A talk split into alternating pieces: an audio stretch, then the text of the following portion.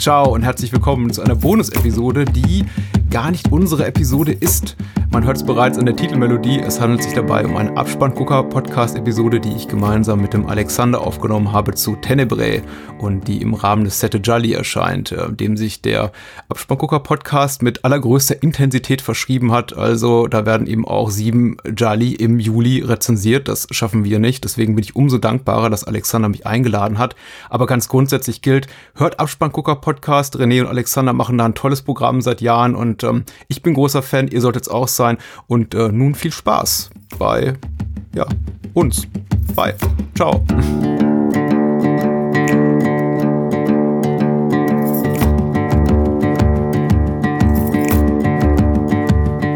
Servus, da sind wir wieder bei Abspanngucker mit Alexander Sobolla und Patrick Lohmeier. Ciao. Ja, der René ist heute nicht dabei, aber wir haben einen äh, schönen Film, den wir besprechen, anlässlich des Sette Jolly. Und zwar über welchen Film sprechen wir denn heute, Patrick? Oh, wir sprechen über Tenebrae aus dem Jahr 1982 von Dario Argento. Ah ja, so ein, so ein Vorzeige-Giallo von Dario Argento mhm. machen wir im Rahmen des Sette Jolly. Das heißt, wir gucken sieben Jolly im Juli an. Ähm, für Einsteiger schlage ich ja immer vier Filme vor. Und ja, man kann unter dem Hashtag äh, Sette Jolly einfach mal äh, auf Twitter irgendwas schreiben oder was weiß ich, eine Letterbox-Liste machen. Und es kommen nochmal so ein paar andere Sachen. Also ich weiß auf alle Fälle, wir sprechen über Your Vice is a Locked Room and Only I Have the Key. Ich glaube, das ist immer noch mein Lieblings-Jallo-Titel, zumindest von den Englischen. Ja, das ist doch ganz wunderbar. Ich finde den ganz großartig. Ja, da sprechen wir mit einem Filmarchiv drüber.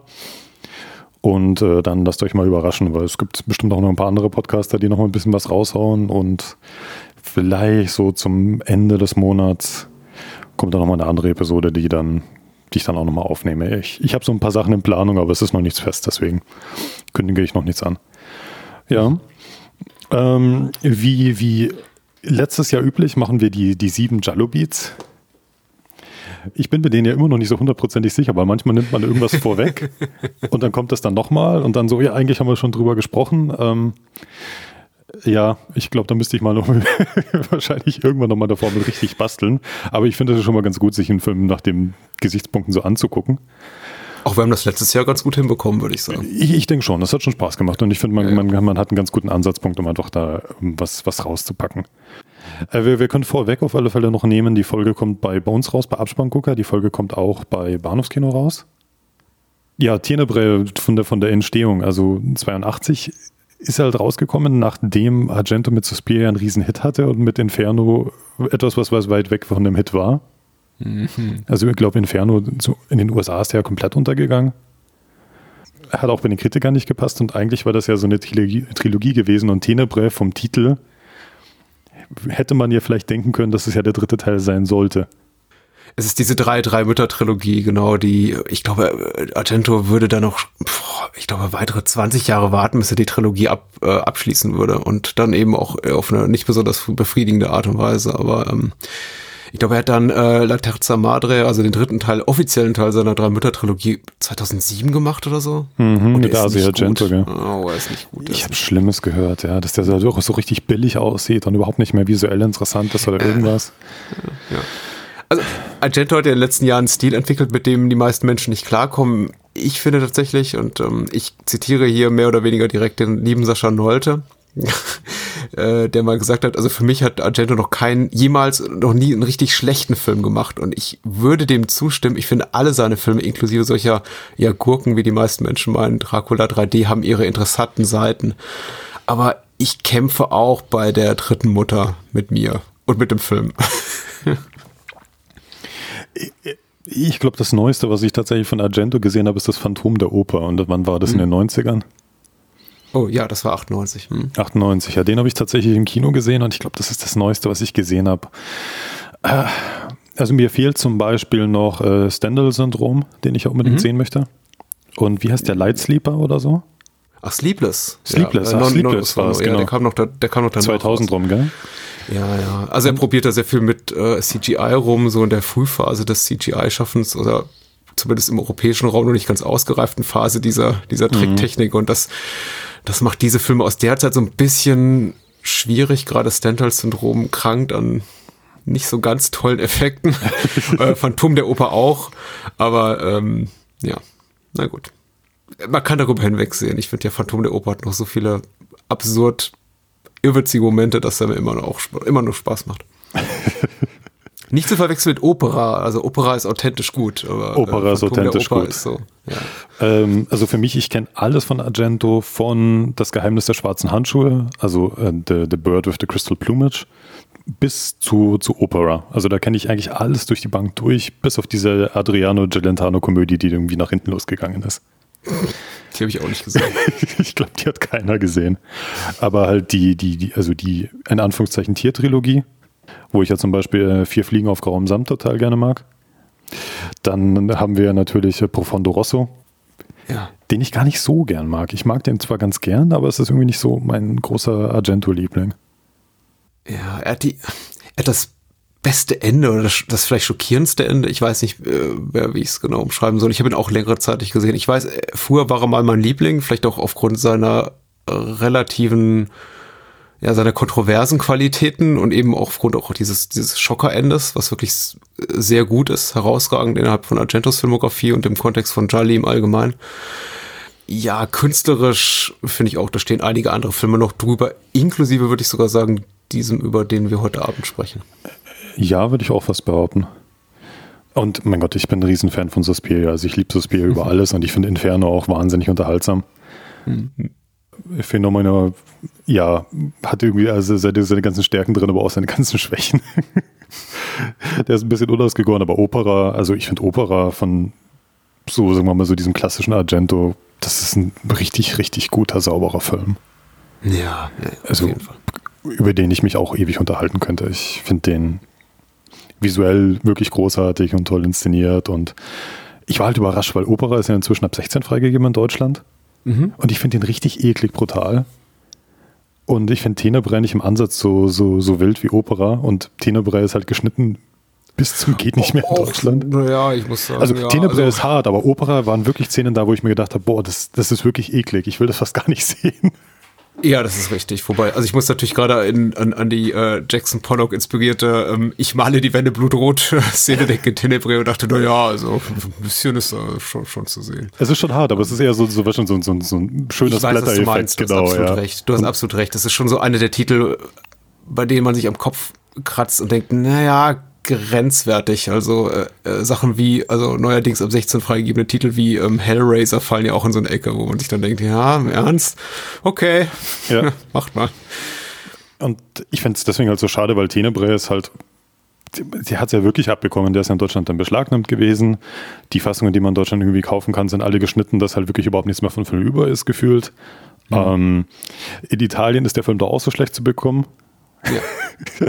Weil äh, die zumindest Ex-Frau von äh, Silvio Berlusconi ja mitspielt.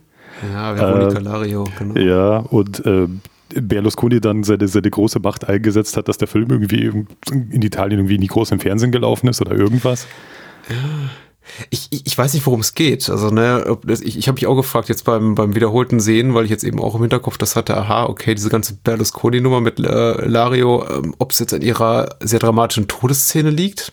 Weil es ist ja nicht so, dass sie sich da irgendwie entblößt oder lächerlich macht. Sie ist schauspielerisch total in Ordnung. Sie ist, wird, also ihre Rolle durchaus, möchte ich sagen, also sie, sie trägt ihre, ihre darstellerische Leistung ist eine sehr gute und ihre, ihre Rolle auch eine wenig sleasige. Also da gibt's andere Darsteller, die sich da hier mehr äh, ausbeuten lassen, äh, ausbeuten lassen äh, von der Kamera und von Argento. Also insofern, ja, ich, es muss ihr Tod sein. Aber man muss ja auch sagen, Lario, äh, die hier Jane, das ist die Ehe, Ehefrau oder Ver Verlobte unseres die Protagonisten Verlobte, spielt, mh. ist ja auch mittlerweile selber eine sehr reiche, mächtige Unternehmerin. Und äh, ich kann mir vorstellen, dass sie selber auch ihren Teil dazu beigetragen hat, zu sagen, hier, äh, Silvio, sorg doch mal dafür, dass das Ding verschwindet. Ist halt doch schade, weil das dann Argento, das ist ja ein italienischer Vorzeigeregisseur, also da ist es ja nicht die, die dritte Riege von irgendeinem so kleinen Mini-Giallo oder so. Ähm, sehr absurd. Naja, aber dann haben wir was in Großbritannien, ich glaube, der einzige Argento, der als Videonasty lange Zeit im Giftschrank gelandet ist. Mhm. In den USA ist am Anfang und da mal ein Titel rausgekommen, war auch geschnitten. Also, ja, ja. Ja, also der hat es richtig abbekommen. Unsane, ja. Unsane, ja. Aber ich glaube, das ist halt einfach so, bei Gott, der ist halt genau da rausgekommen, wo halt dann Filme auf VS halt dann äh, auch erschienen sind und wo man halt dann am Anfang diesen, diesen, diese Angst hatte, dass äh, die VS-Kassetten uns alle wahnsinnig dann machen mit ihrer bösen Gewalt und was weiß ich. Ähm, ja. ja, das war schon so die Zeit, ne? Das ist, ähm, wie gesagt, also man kratzt sich bei der einen oder anderen Sache am Kopf, äh, manchmal bei sehr großzügigen Altersfreigaben, im Fall von Tenebrae doch aufgrund der sehr äh, rigorosen Behandlung dieses Films, also seitens von äh, Zensur, Zensurbehörden oder mhm. Medienwächter. Das ist schon merkwürdig, aber Anfang der 80er Jahre, da war eben die Hysterie hier wie zum, äh, aber auch äh, in Übersee und äh, in Großbritannien so auf ihrem Höhepunkt, so diese Angst vor der Verrohung Jugendlicher durch äh, VHS-induzierte Gewaltdarstellung. Das war schon, das war schon böse, böse. Also da fiel einiges der Schere da zum Opfer und auch wurde ganz schnell weggenommen vom Markt. Ist der nicht bis heute beschlagnahmt hier? Ich glaube technisch schon, ja.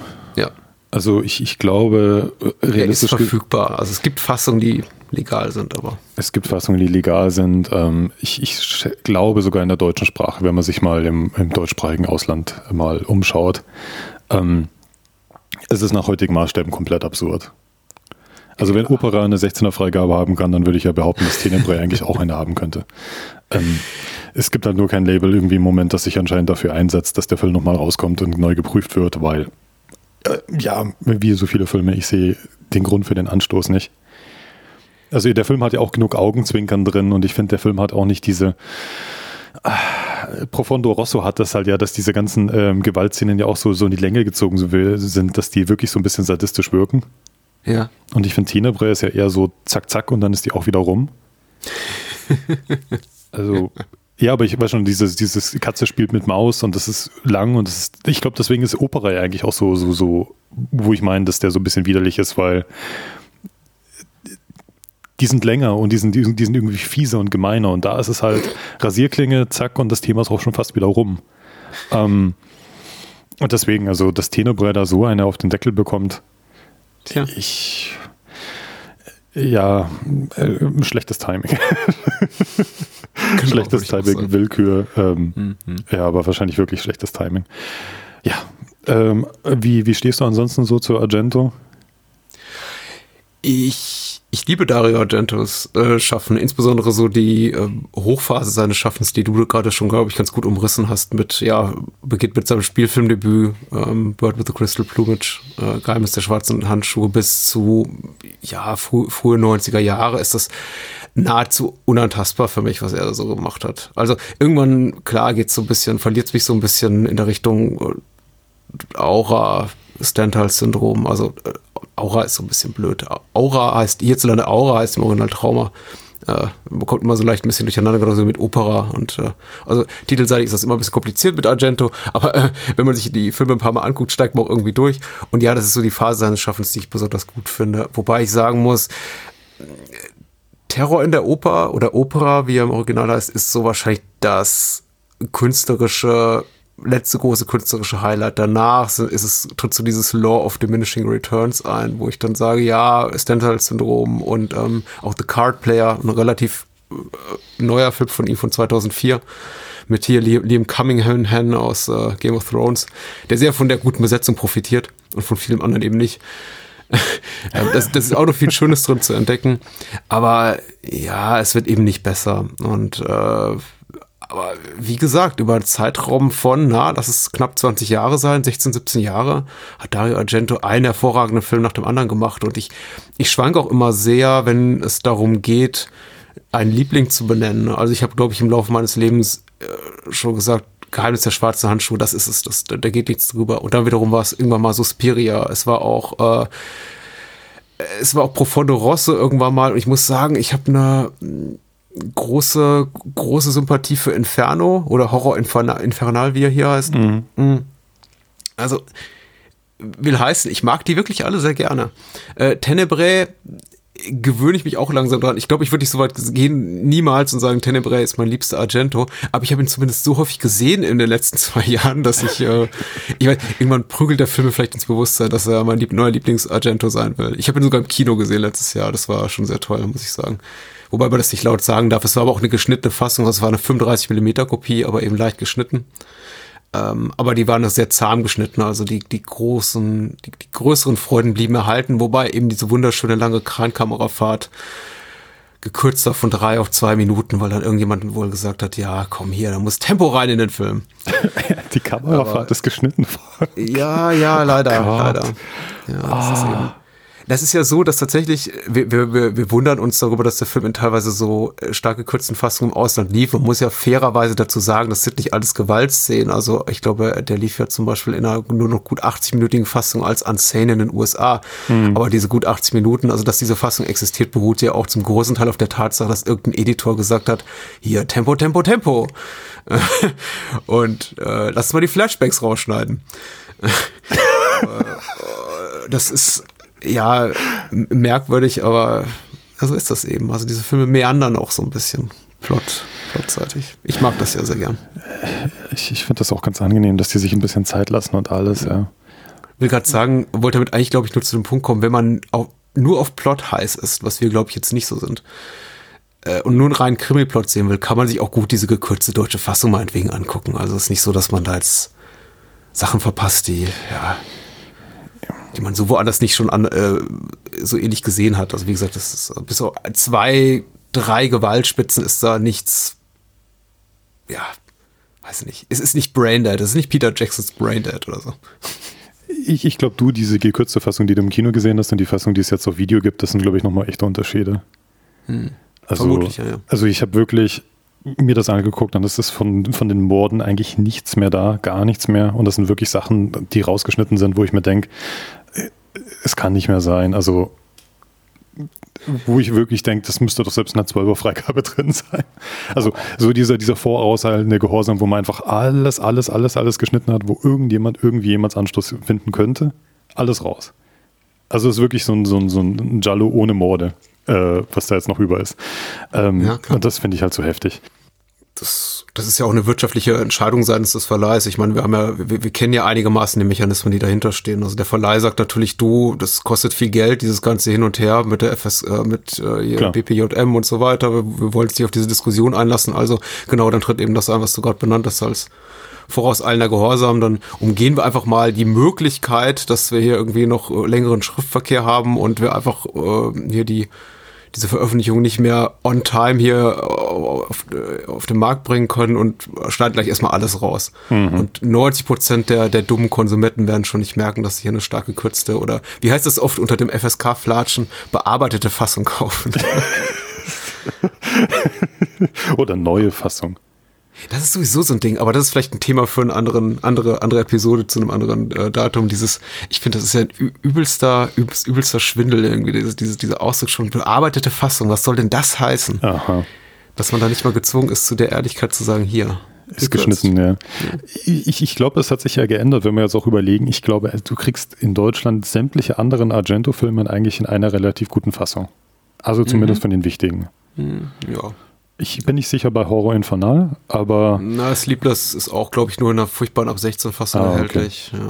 Aber so, ähm, also Tiertrilogie gibt es gute Blu-Rays. Ähm, ich, ich glaube, Profondo Rosso kriegt man zumindest irgendwie auch eine einigermaßen okay Fassung. Da bin ich gerade nicht so sicher. Suspiria definitiv, Opera definitiv.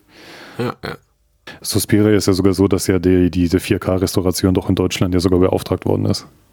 Ja. Und ja. durchgeführt worden ist bei Argento ist es halt so, ähm, also was Argento, die Schwächen sind halt natürlich Schauspielführung und äh, die, sagen wir mal, der Plot ist nicht unbedingt so hundertprozentig wichtig, also die Logik im Plot muss nicht sein. Also für mich ist halt Argento so wirklich einfach ein extrem visueller Regisseur, extrem Stimmung, ähm, viel beeinflusst halt auch von, von Kunst, also auch wirklich von anderen Bereichen. Also wenn man dieses, was weiß ich, ähm, in Profondo Rosso da, wo man dann diese Bar hat, die halt aussieht wie das äh, Nighthawks Gemälde und solche Geschichten. Ja, ja, ja.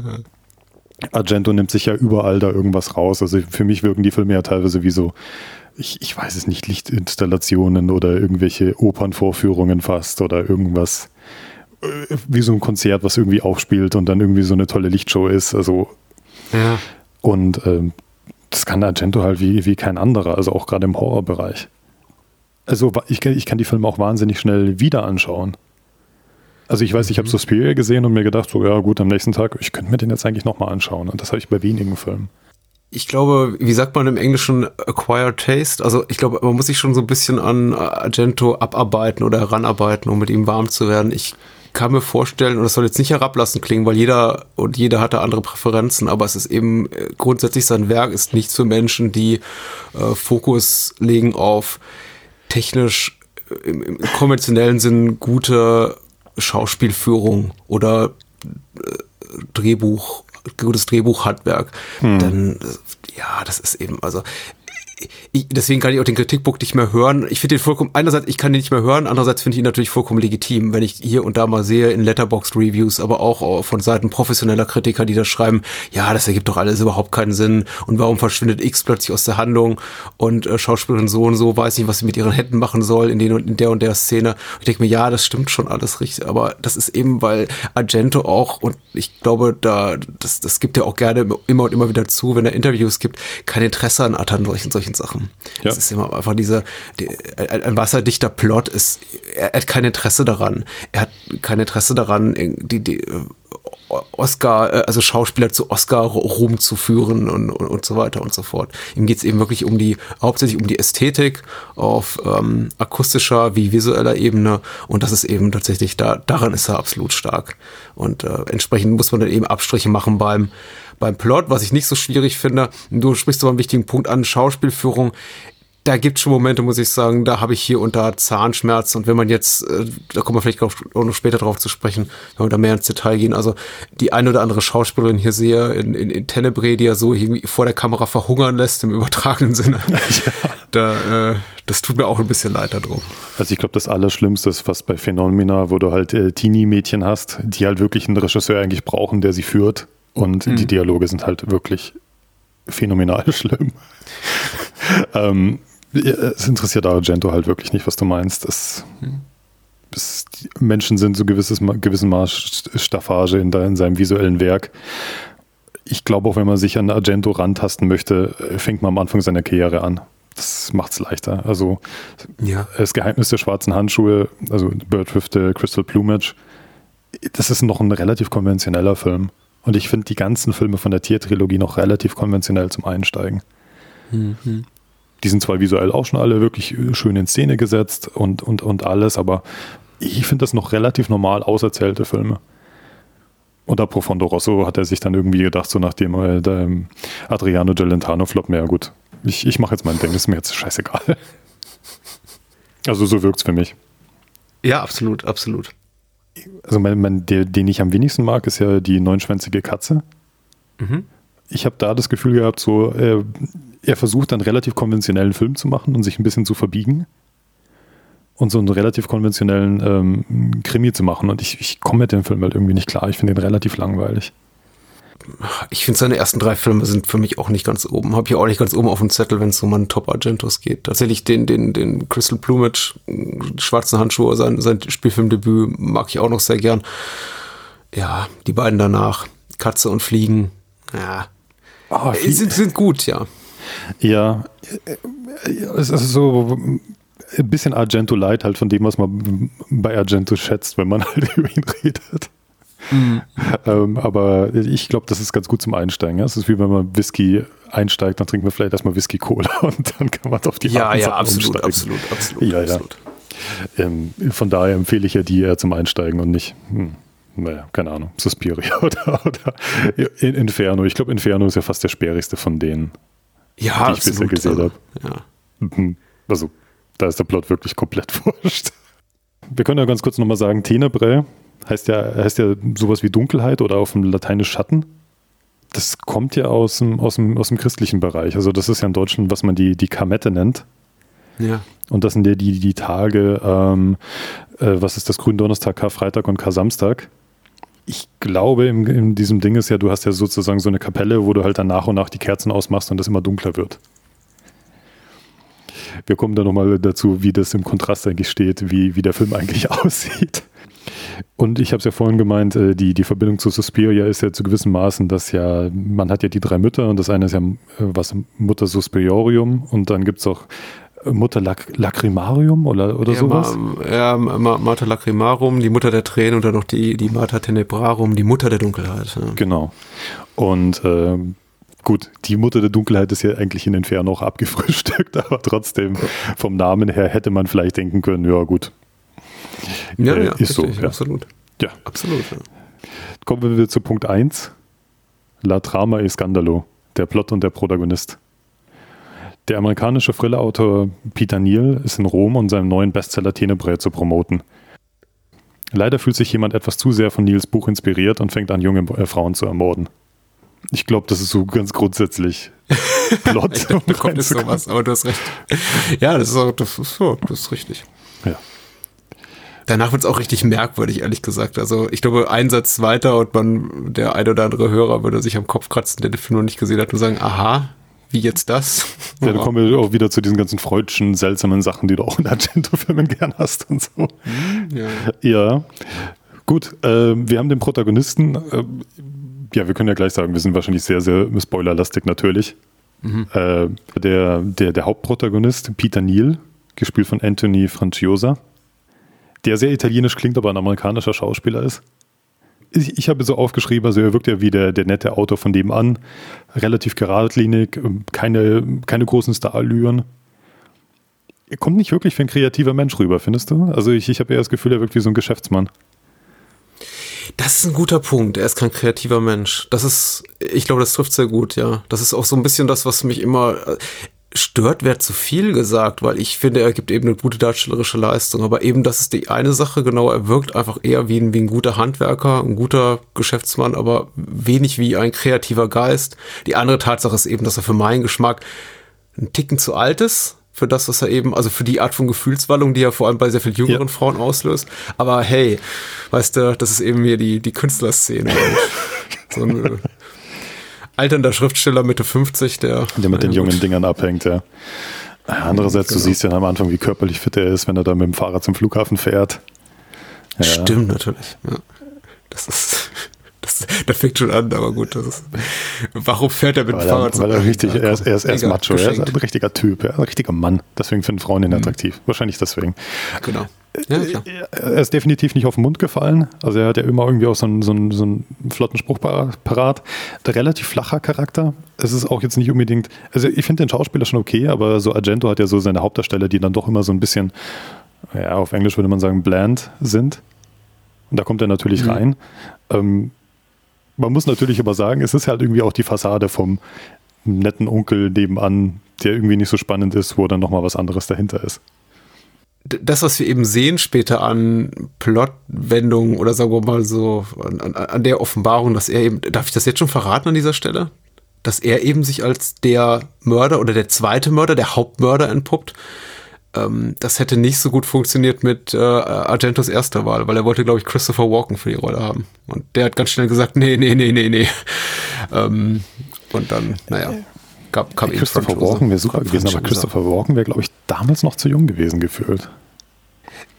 Ja, ja, ja. Also Walken wäre für mich dann fast so fünf bis zehn Jahre zu jung, äh, aber Es ist auch, ich, und ich glaube, ich habe auch einen Fehler gemacht, indem ich gesagt hätte, ich glaube, Walken wäre als Mörder zu offensichtlich gewesen. Man muss ja sagen, wir reden immer noch so vom The Deer Hunter Christopher Walken. Wir reden jetzt noch nicht vom King of New York Walken. Also, äh, 82 war, er war, ich meine, Christopher Walken hat einen sehr speziellen Look eben und ich glaube, er wäre als potenzieller Mörder also zu eindeutig, eindeutig, zu eindeutig zu entlarven gewesen. Aber hey, du hast recht, die Alterssache könnte auch ein Problem darstellen. Aber wie alt war der damals? Mitte 30? Zumindest wäre es nachvollziehbarer gewesen, warum eben äh, ja Frauen wie äh, Daria Nicolodi oder äh, äh, Veronica Lario oder vielleicht sogar angedeutet hier die, die junge Tochter der Vermieterin ihn, ihn so an, anhimmeln. Als jetzt Anthony Franchosa hier mit seinem Altherren-Look, mit seinem Dadboard. sagt. Aber hey, ja. Aber halt wirklich ein Autor, der dann irgendwie diese super tolle Schreibmaschine bekommt, also so State of the Art für, für damals, aber den du eigentlich nie wirklich siehst, glaube ich, wie er mal irgendwas arbeitet oder sowas. stimmt, er scheint wenig Interesse an seinem eigenen Ja, Schaffen aber ich glaube, das ist auch so ein typisches Giallo-Ding, dass du immer diese tollen Journalisten siehst und diese ganzen Leute und ich habe das Gefühl, so richtig arbeiten tut irgendwie kaum einer von denen. nein, nein, das ist. Deswegen liebe ich den Film auch so. Ich mag ihn, er ist, er ist unglaublich entspannt. Auch ähm, das ist äh, Stichwort, keiner arbeitet so richtig. Äh, Auftritt hier Giuliano Gamma als, äh, als äh, Kommissar Germani, der dann irgendwie auch erst gleich erstmal so, so in Abhängmodus verfällt mit unserem Protagonisten Peter Neal und sich sofort erstmal einen, einen Whisky ja. einschicken lässt. Und dann sitzt sie da in der Wohnung und hast das Gefühl, okay, es, die scheinen gar nicht wirklich einen Mordfall zu ermitteln. Die, haben, die scheinen einfach nur das anderen Gesellschaft gerade zu genießen und die sind auch nicht gekleidet, als wären sie wirklich am Arbeiten. Nee. Ähm, Peter Neal läuft einen substanziellen Teil des, des Films hier im Morgenmantel rum und es ist alles so, ja. Savoir-vivre, wie der Franzose sagen würde. Ja. ähm, was mir auch noch aufgeschrieben hat, die, die, die Themen bei dem Film. Ähm, es ist natürlich alles immer so ein bisschen so, so Schein und Oberfläche und alles ist ein bisschen unterkühlt. Ganz stark natürlich, wie, also Kunst theoretisch das Morden inspirieren könnte oder wie Kunst von, von, von Mord inspiriert ist. Ähm, wir haben dieses leicht Menschenleere in dem Film. Ja. Und dann natürlich so gewisse Sachen, natürlich diese, was gerade halt in dem, in dem Buch Tenebre ist, also deswegen haben wir ja den Namensgeber, Namensgeber Tenebre natürlich. Und dann natürlich immer da diese Idee von Sünde da und dann, äh, ich würde jetzt auch mal sagen, Homosexualität ist natürlich auch drin als Sünde, eigentlich gerade auch beim ersten Keller, so ein bisschen vielleicht. Mhm, mh, mh. Ist ja auch ein ganz typisches äh, Giallo-Thema, ein ganz typisches äh, Argento-Thema natürlich, dass Leute mit bestimmten Sachen nicht klarkommen, wie sie sind und so weiter und so fort. Und das Spiel immer mit Sexualität ist ja bei Argento ganz, ganz stark. Da gibt es ja noch ein paar andere Sachen, über die wir dann reden können. Ja, ja. Ich glaube, das ist auch der, der am offensten, so, so klassische Krimis referenziert. Also von Agatha Christie bis zu Sherlock Holmes, bis zu Film Noir, wo wirklich bestimmte Sachen von bestimmten Filmen ja direkt rausgenommen sind und so weiter und so fort. Auch so Hitchcock-Referenzen und alles Mögliche ich habe ja so ein bisschen Schiss, dass man zu, zu Tenebrae gar nicht so viel Neues sagen kann, weil über Tenebrae natürlich viel gesprochen worden ist, wie viele andere Argento-Filme, wo irgendwelche Filmgelehrten ja irgendwie ihren Field Day haben und wie viele Argento-Bücher gibt es? ja, wobei man sagen muss, er ist so nicht so aus, aus ausgelutscht klingt jetzt zu despektierlich, aber einfach so im, jetzt im Rahmen der, der, der Sekundärliteratur und Podcasts und was weiß ich, was, was darüber verfügbar ist, ist jetzt auch nicht so äh, aus, ausbesprochen wie etwas wie Suspiria, habe ich ja. das Gefühl. Oder vielleicht auch nicht mal so wie der The Bird with the Crystal Plumage die man so ganz vorne sieht in Argentos Schaffen. Ich habe das Gefühl, tatsächlich viele, vielleicht gerade Menschen im akademischen Bereich oder Filmsnobs, selbst ernannte oder ihnen selbst nicht bewusste Filmsnobs, äh, packen Tenebrae immer noch so ein bisschen in die zweite Garde von Argento. So von wegen, das ist der Film, mit dem er sich wieder so erholt hat nach seinem Flop, der ja auch keiner war. Äh, Inferno ist ein toller Film. Mhm. Äh, aber eben seinem, sagen wir mal, seinem kommerziellen Flop. Äh, ich sehe das ja nicht so. Aber ja, mag sein. Ich weiß nicht, wie, wie, wie, wie hardcore unsere Hörerinnen und Hörer drauf sind. Also wer, wer jetzt alles geguckt hat, was es zu Tenebre gibt äh, und alles gelesen hat, der wird sich ja sagen, ja gut, komm hier, jetzt ihr könnt mir nichts Neues erzählen.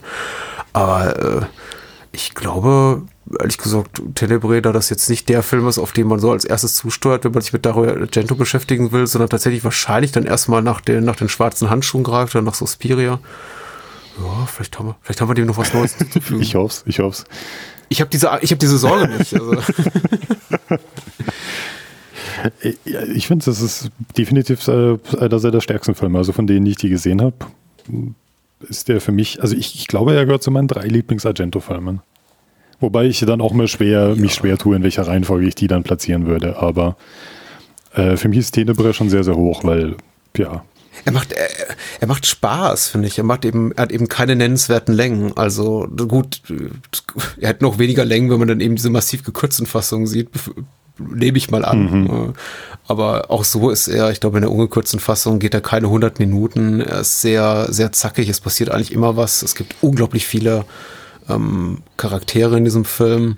Bestimmt, naja, ich würde bestimmt sagen, an die 20 Sprechrollen. Ungefähr die Hälfte dieser überlebt den Film dann auch. Oder vielleicht knapp die Hälfte. Gleich zwei ähm, Mörder.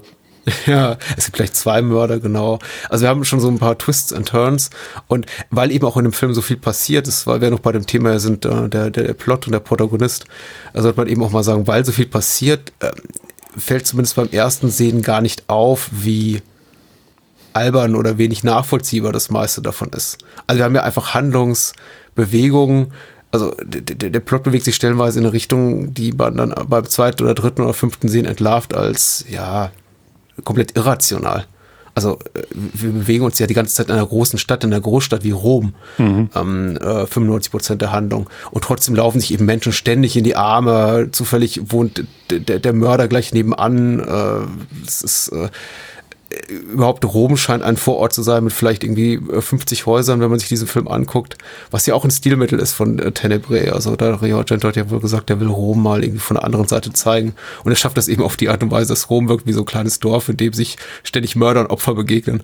Also äh, ich finde ihn schon spannend, wie gesagt. Also er ist, er ist konventionell jetzt nur im Vergleich zu, ja, äh, Phenomena oder Inferno, also die beiden Filme, die auch Tenebrae äh, Film ist, also in, innerhalb seiner Filmografie einrahmen. Aber er ist aber immer noch so richtig weird und crazy und äh, schnell und äh, hat ein tolles Pacing. Ich, also. also wir, wir kommen ja nochmal drauf, also allein was man vom visuellen Stil halt auch noch macht und wie Rom dargestellt ist und äh, ja klar. Ich finde, das ist schon ziemlich, also der Film ist schon, äh, Gott, ich, ich, mir fallen die Sachen nur auf Englisch ein, aber äh, ziemlich, ziemlicher bold Move, ja. das ist, wenn man sich halt dann äh, Profondo Rosso anschaut und den, also das ist wirklich, dass äh, Argento ganz bewusst einen Schritt gemacht hat in nochmal eine andere Richtung. Wie kann ich das nochmal darstellen? Wie kann ich nochmal mit dieser Formel spielen? Es passiert relativ viel auch in dem Plot, also insgesamt, wie das halt ein Hin und Her ist und wie man halt mit einem zweiten Mörder da nochmal was macht. Wie man die, die Polizei einsetzt, wobei die halt fast genauso unfähig ist wie fast alle anderen Charlie, die ich so kenne. Ähm, ich, ich, ich finde, das, ich find, das ist alles sehr, sehr, sehr, sehr gelungen. Also der Film ist ja auch dialoglastiger als natürlich andere Argento-Filme. Ja. Und er ist definitiv komplexer als, wenn man, als jetzt, keine Ahnung, Phenomena zum Beispiel. Vom Plot her, was passiert und so weiter. Ja. Ähm, ich finde den, ich finde den schon, schon sehr fein. Also mir reicht eigentlich auch der, ich finde der Plot hält den Film ganz gut zusammen. Also auch wer mit wem betrügt und wer gegenüber wem nicht ähm, ganz offen ist und es ist schon schön. Ja, auf ja. jeden Fall. Machen wir den nächsten Punkt, ja? Gerne. Ah. Belle Ragazze, die Frauen. Ja. Ja. Die erste Frau, die man groß sieht, ist ja Anja, Pier, Anja Pieroni. Ja, richtig, ja. Ähm, die man auch in Inferno sieht, ja. Das ist doch äh, die Mutter Lacri, Lacri, Lacrimarum. Richtig, ja, ja, ja, richtig. Ja. Ich habe mir aufgeschrieben, weil ich finde, das kann Argento meistens gar nicht so gut, aber das ist eine der wenigen Frauen, die ich in einem Argento-Film sehe, wo, wo man sich eigentlich fast nur denkt, Sex, Sex, Sex, Sex. Also die Art und Weise, wie sie, wie sie, wie sie guckt, wie sie den Mund immer halb offen hat. Und das ist halt wirklich ein Inferno so extrem. Und weißt schon, dieses, das ist ja nur dieser Blick, ich, ich fress dich mit Haut und Haaren. Und äh, diesen Blick hat sie ja auch fast gefühlt, indem er halt auch voll Kanne drauf. Also äh, die Frau ist halt so stark sexualisiert, es ist dass man sich natürlich auch so ein bisschen darüber echauffieren kann, aber es, es, mhm. es ist heftig. Aber ich finde, die hat einen guten, guten ersten Auftritt natürlich als Ladendiebin und ja, klar, und sie bleibt im Gedächtnis. Ich meine, das ist ja auch ihre einzige jetzt dramaturgische Funktion, dass sie eben einfach einen bleibenden Eindruck hinterlässt. Sie hat eben nur zwei, drei Minuten Screentime und die mhm. muss sie eben entsprechend füllen und Argento setzt sie auch gut in Szene. Also da lässt er zum Beispiel eine seiner Schauspielerinnen nicht hängen. Also sie ist wirklich gut in Szene gesetzt, wenn natürlich auch die, die Dinge, mit denen sie zu kämpfen hat im Film, ja, also ein bisschen altbacken wirken. Ich vielleicht, ich sage immer, also es wirkt alles, wir werfen oft jetzt hier Begriffen wie, ja, es ist ja konventionell und das hat man anderswo schon gesehen um uns. Ich weiß eben nicht, in welchem Kontext man jetzt diesen Film sieht. Ich glaube, wenn man zum ersten Mal Argento sieht oder sich zumindest gar nicht so intensiv mit dem, diesem Subgenre des Charlie, des italienischen Krimis oder auseinandergesetzt hat, wirkt das alles gar nicht so konventionell. Wenn man, wie wir wahrscheinlich schon so 20, 30, 50 Filme dieser Gangart gesehen hat, denkt man sich bei dem Überfall, also dieses Obdachlosen auf sie, schon, ach, die Nummer wieder, ja, okay. Also der, der, ähm, der rote der Hering, ja. ja der unfreiwillige Zeuge, der, der, der rote Hering, der zum unfreiwilligen Zeuge eines Mordes wird, was wir eben auch schon öfter haben, der dann aber für den späteren Verlauf der, des Films keine weitere Rolle spielt, ja. Ich glaube, das wirkt eben nur für uns, ja, wirkt Argento da wie ein Wiederholungstäter und äh, wiederholter Muster, die man in anderen Filmen äh, dieser Herkunft schon gesehen hat. Äh, für jemanden, der zum ersten Mal sich an so einen Jallo ranwagt, der denkt wahrscheinlich schon so, uh, was ist das denn? Uh, ah. und ja, wird dann vielleicht zwangsläufig enttäuscht, weil der Herr dann keine wichtige Rolle mehr spielt, aber hey. so ist das eben. Ja, aber die Inszenierung insgesamt, wenn du sie siehst, die ist in diesem Laden und dann, dann, dann blättert ja. sie in dem Buch, dann klaut sie das Buch und dann kommt sie eigentlich einfach aus der Situation raus, weil sie ja eigentlich mit ihrer Sexualität diesen, diesen Detektiv komplett umgarnt. Also es ist ja, ja ich kann das irgendwie auch so als verstehen, so, so, so, so ein Lustmörder, der so einen gewissen Hass aus Frau, auf Frauen hat und sowas, wie, wie das ja. den auf sie so ansetzt, ja. So nach dem Motto, ja, die Schlampe und dann, dann klaut sie erst und dann ist es ja mein Lieblingsbuch. und ähm, dann tut sie da einfach mit dem Privatdetektiv rumflirten und so und der, der zeige ich es jetzt. Und ich finde diese, diese Art und Weise, wie das inszeniert ist. Also klar. Es sind ja, es ist, also Jallo-Mörder sind ja ganz oft Personen, die Frauen wirklich hassen. Und diese Art und Weise, wie man das in, in, Szene setzt, dass das kommt, selbst einfach nur die Tatsache, dass sich der Detektiv ja ihre Adresse aufschreibt. Das heißt, der, der Mörder ist ja wahrscheinlich einfach nur in dem Moment, wo der Detektiv rausgegangen ist, mal reingegangen, hat mal nachgelesen, wo sie lebt und ist ja dann gefolgt. Also es ist schon sehr, es ist schon sehr schön aufgebaut. Und dann halt einfach, wo sie dann, dann ankommt, halt in dieser, bei, bei, bei dem Film ist ja alles so ein bisschen schöner Wohnen, ja. Das, da kommen wir auch nochmal drauf, ja. Diese schöne weiße Wohnung, alles perfekt aufgeräumt. Stimmt, ja. Ja, ja, aber es ist, ähm, die, die, die ganzen Räumlichkeiten wirken ja nicht so, als würden da Menschen wirklich leben. das ist ganz, ganz ja, komisch. Ist richtig. Aber es, ist, es passt ja perfekt. Nee, aber ich finde, die macht halt wirklich einen richtigen Eindruck. Aber das ist wirklich eine von den Frauen, wo Argento wirklich weiß, wie man die inszeniert. Ist vielleicht eine einseitige ja. Inszenierung, aber ja. Der, der Film hat spannende Frauenrollen. Ich finde, schade, dass die für mich interessantesten Frauenrollen relativ schnell das Zeitliche segnen. Ja. Und äh, da gehört auf jeden Fall Anja Pieroni dazu, aber auch ähm, äh, Tilde, diese Journalistin, ja. die mutmaßliche Lesbe, die da mit ihrer Freundin zusammen wohnt, die dann auch beleidigt ist, als ihre, ihre Freundin, Partnerin, Klammer auf, Fragezeichen, Klammer zu, dann mit einem Mann abzieht und sie dann eben alleine zurücklässt in dieser Bar. Das sind eben wirklich schon so interessante Figuren. Die sind jetzt nicht wahnsinnig komplex, aber sie haben zumindest sowas wie eine wie eine, wie, wie eine zweite Ebene. Sie sind ein bisschen vielschichtiger als die, vielschichtiger, schächtiger, so ein Schwachsinn. Vielschichtiger als die äh, typischen äh, Argento-Protagonistin. Und ähm, ich fände es immer so schade, wenn sie dann so relativ schnell wechseln aus der Handlung, während so blasse Mauerblümchen und ich nichts gegen Daria Nicolodi, ich finde sie ist in anderen Filmen von Argento auch ganz toll, fast nichts zu tun kriegen. Oder auch diese Polizistin, die dann ähm, gegen Ende getötet wird von Peter Neal, auch ähm, oder, oder, oder Jane. Äh, nee, die Polizistin wird, glaube ich, gar nicht getötet. Doch, sie wird getötet. Doch, doch, ja, Aha, richtig, weil, er, weil Peter sie ja mit äh, äh Daria Nicolodi verwechselt, Ja, ich. weil beide so austauschbar sind. ja, richtig. Ähm, aber, auch, äh, aber auch Jane, die bereits erwähnte Veronica Lario, also Berlusconis Ex-Frau. Also nicht, dass die uninteressant ist, aber die fällt eben auch so komplett aus der Handlung raus. Die taucht am Anfang so mal auf in den ersten fünf bis zehn Minuten und dann spielt sie eigentlich für den Großteil des des Films keine Rolle mehr, bis man sie dann schon fast vergessen hat und sie dann plötzlich aus einer Tür tritt und sich als ha, Geliebte von Balmer, der von John Saxon gespielte Literaturagent, da ähm, entpuppt. Und das ist eigentlich so komplett auf diese Funktion reduziert wird, eigentlich überhaupt so, überhaupt nicht sowas wie hat wie ein nennenswertes Innenleben. Was zum Beispiel eben Tilde hat, diese Journalistin, die hat ja Privatleben, die hat der hat offenbar eine Beziehung mit dieser Frau, die funktioniert nicht gut und so weiter und so fort und zack ist er leider tot. Aber leider. Ja. Ich, ich mag die Schauspielerin auch gern. Ich finde die halt unglaublich schön. Aber allein die Einführung von der Figur, ich äh, erst also als Reporterin, wo sie dann ähm, Peter Neal halt total hart angeht und dann natürlich ihm das vorwirft, was Argento ja auch mal vorgeworfen wird, oder halt eigentlich mehr oder weniger jedem Giallo-Regisseur. Ja, ja, so, ja. ah, kommt dieses Buch, total frauenfeindliche Scheiße, irgendein Lustmörder bringt halt Frauen um sie aber dann von diesem Modus dann rausgeht und du merkst, mein Gott, äh, Peter Niel kennt auch irgendwie die Mutter von ihr und so, ja, ja, ja, schön, dass wir uns doch mal wiedersehen und alles. Und das ist ein total interessantes Verhältnis, ja. Mhm. Ich habe auch das Gefühl, dass mit ihr, mit ihrer, ähm, die, die Freundin von ihr, da ist ja nicht viel drin, ja, mein Gott, die ist halt ähm, Drall und die ist halt sexuell halt ist wesentlich. Schön, ja. ja, Drall und ist halt sexuell sehr.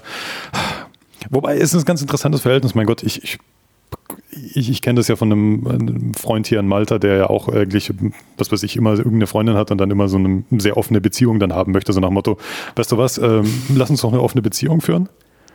Und die Leute sagen dann, und die Leute sagen, und die Frauen sagen dann ganz oft Ja zu ihm. Und dann siehst du genau diese Frustration, die sie hat so, weil das wirkt genauso mit der, so nach Motto. Die Freundin hat wahrscheinlich gesagt, hör mal, ich, ich bin, ich bin definitiv bisexuell oder pansexuell oder was weiß ich. Ich möchte mit anderen Leuten schlafen. Ist das okay? Und sie wahrscheinlich irgendwann mal Ja gesagt und dann macht ihr das dauernd. Ja. Und ich glaube, das ist genau die Beziehung, die sie haben. So nach dem Motto, ich wollte mit dir eine Beziehung, ich, ich habe dir so ein gewisses Maß an, an Offenheit gegeben und ähm, ja, super. Und dann beziehst du halt jedes dumme Arschloch in irgendeiner Bar. Und ähm, was ist das für eine Beziehung jetzt, in der ich bin? Also so genau so wirkt es. Also ich finde, da ist das von dem, von dem Beziehungsleben echt interessant ja eigentlich auch. Also Absolut, ja. Und das ist der eigentlich viel bessere, naja, Red Herring äh, ist ja nicht angebracht, aber es ist so ein bisschen so eine Irreführung, die Argento hier drehbuchseitig betreibt, weil äh, wir ja schon in dem Moment, in dem er eben äh, Figuren diese zusätzliche Ebene gibt, wir davon ausgehen, ah, okay, die haben vielleicht einfach noch eine äh, größere Notwendigkeit oder eine größere Wichtigkeit für den späteren Handlungsverlauf. Und deswegen wirkt auch, glaube ich, in, im Zusammenspiel mit dieser grandiosen Inszenierung, über die wir dann gleich reden, äh, ihr, ihr, ihr Tod auch so schockierend. Und ich glaube, mhm. der ihr Tod ist der, der eben auch am meisten im Gedächtnis bleibt und der auch viel, in vielen Ländern auch das Kinoplakat dann zierte. Ja, ich, ich kann das ja vorwegnehmen. Ich glaube, das ist meine absolute, also mein absoluter Lieblingsmord, den, glaube ich, in jedem Giallo, den ich bisher gesehen habe. Nee, aber das Verhältnis halt mit, mit ihr und, und der Freundin und auch dieses Spiel, was du am Anfang dann noch hast, wo dann die Freundin meint, oh, mir geht's so schlecht und bla und kommt doch zu mir ins Bett und ähm, äh, auch über sie so dieses kokettiert und ähm, sie eigentlich sich auf dieses Spiel nicht mehr einlassen will. Ich finde, das ist alles sehr interessant. Es ist natürlich wieder komisch, da hast du zwei junge Frauen, die leben in einem Haus, was sich halt irgendwie wahrscheinlich nur ein Geschäftsmann nach 20 Jahren Kohle machen leisten könnte. Oder was du halt einfach erben musst oder von Eltern mit Kohle haben musst. Das ist auch so typisch Jallo natürlich, ja. Aber mhm. das ist ja ein unglaublich großes Haus, was die da zu zweit haben.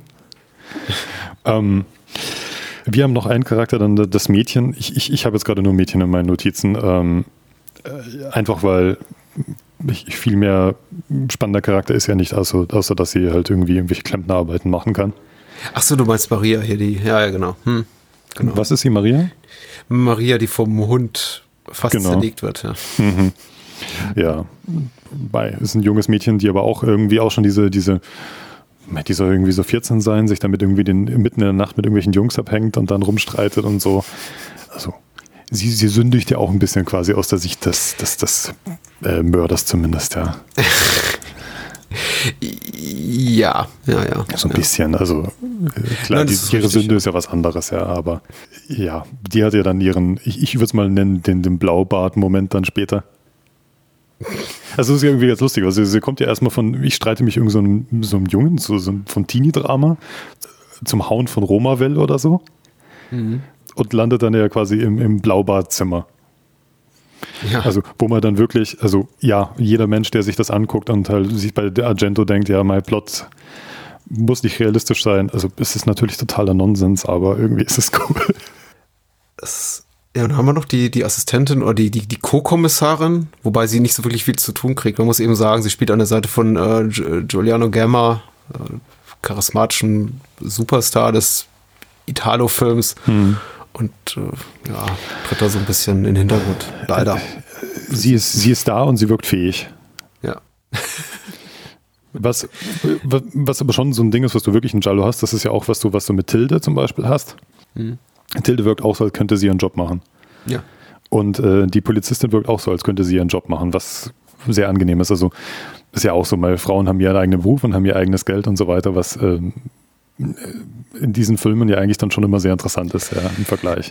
Du, ich finde grundsätzlich, also ich, ich bin, ich würde niemals so weit gehen und Tenebrae einen emanzipierten Film nennen. Das ist weder Argentos Anspruch, noch ist er irgendwo faktisch da. Aber relativ im Vergleich zu dem männlichen Protagonisten machen fast alle Frauen in diesem Film wirklich ihren Job sehr gut. Mhm. Ähm, klar könnte man jetzt irgendwie hier der, der 17-jährigen, äh, wie heißt die Darstellerin, Lara Wendel, die dann auch später noch im Laufe ihrer Karriere sehr von diesem Lolita-Image immer so profitiert hat, ist, ich, die, so die einzige Art von Rollen, die sie immer spielte. Äh, machen, werfen da mal hier äh, Peter Neal einen, einen äh, sehnsüchtigen Blick zu und äh, auch, auch äh, Daria Nicolodi friert kurzweilig immer mal ein, wenn sie Peter Neal erblickt und äh, wirft ihm schmachtende Blicke zu. Aber grundsätzlich, die machen alle ordentliche Jobs. Die wirken ja. alle, also modisch manchmal so ein bisschen fragwürdig, aber. Das sind halt die 80er, äh, gell? Ja, es ist kompetent, was, was sie machen, während eben viele Männer, während ich eben vielen Männern das Gefühl habe, ja, die sind eigentlich so, die ziehen sich komplett so auf ihren äh, Macho-Halodri-Status zurück, die sind einfach gut, weil sie eben da sind. Äh, Peter Lied hat irgendwann anscheinend mal einen Roman geschrieben, aber eigentlich interessiert ihn das ähm, Schriftsteller-Dasein gar nicht so wirklich. Äh, hier Giuliano Gemma als äh, Inspektore Germani will eigentlich, glaube ich, lieber abhängen mit den, mit den Tatverdächtigen und sich hier in, in schicken Villen aufhalten, als wirklich ermitteln also, dass er überhaupt kein Interesse hat, richtig, äh, richtig gut zu ermitteln, zeigt sich allein der Tatsache, dass sie diese, diese riesige Axt nicht finden als Mordwaffe, die da irgendwie offen im Garten hängt, fast ja. offen. Denke ich auch immer so, okay, die, die, die schwirren da mit 30 Polizisten im Garten rum des Mordopfers, aber sehen nicht, dass da irgendwie eine blutige Axt am, am Baum hängt. Na gut. ja. Wie gesagt, also verkürzt gesagt, ich denke irgendwie, also keine schlechten Frauenrollen. Man kann natürlich immer eben noch ankreiden, also Argento, dass er, ich glaube, fast jede Frau, die im Film auftaucht, auch umbringt, mit Ausnahme von äh, Daria Nicolodi. Aber mhm. und Daria Nicolodi darf eben nur schreien am Ende.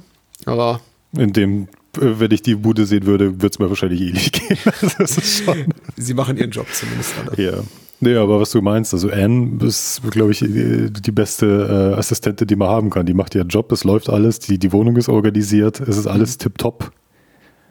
Die, ja, ja. die Schreibmaschine ist da, also mein Gott. Ich, ja, aber es ist halt wirklich, wenn du ein Schriftsteller bist, ähm, der kommt an und das ist alles, alles, alles, alles geklärt. Ja, ja super. Ja. Äh, eine bessere Kindergärtnerin als, als die Frau kann der, kann der Schriftsteller nicht haben. Ja. Gut, Jane, also Veronika Lazar, es ist halt eine Person, die ist halt äh, dargestellt, mein Gott, die ist emotional einfach nicht stabil, ja.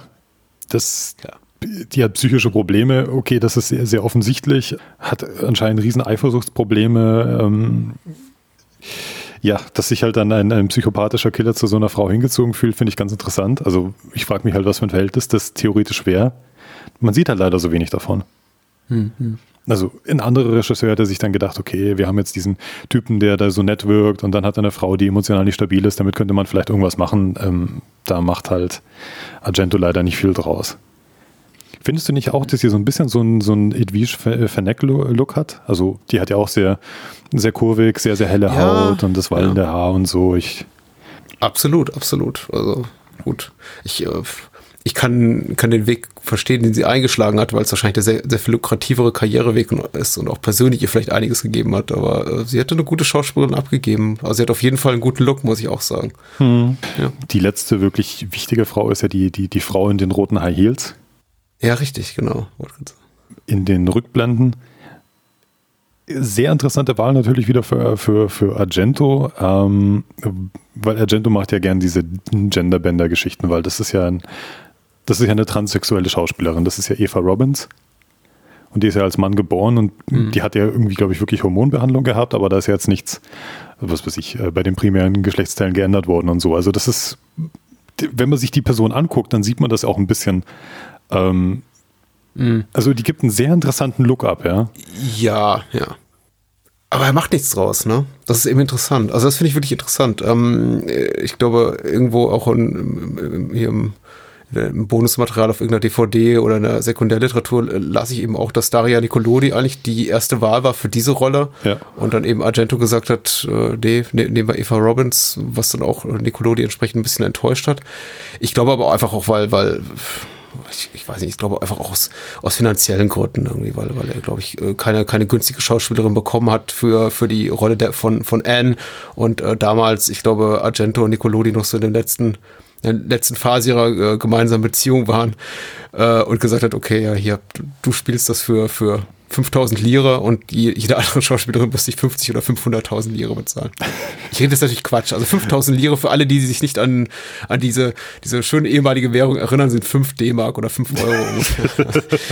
äh, was natürlich Quatsch ist. Aber Eva Roberts, äh, ich finde es auch, die, die Besetzung ist interessant. Mhm. Ähm, ich wäre nicht drauf gekommen, auf diese ganze transsexuelle Nummer. Du hast recht, wenn man es weiß, guckt man anders drauf, guckt man sie anders an, sieht das ein bisschen, klar interessanter Aspekt, also Meta-Aspekt, äh, der, glaube ich, neun von zehn Kinogängern nicht auffallen dürfte. Mir ist das auch erstmal gar nicht aufgefallen. Der, der macht nichts draus, ich glaube. Ja, auch nichts draus, ne? Ja, ich, ich glaube, das ist aber nur, dass, äh, dass Argento gern mit dir spielt, wenn er sowas hat. Wir haben das ja auch in Profondo Rosso, hm. wo doch dann der, der, also Carlo, der, der, der schwule Freund vom Hauptdarsteller, ich überlege gerade, wie die Hauptfigur heißt, ich weiß es gerade nicht mehr.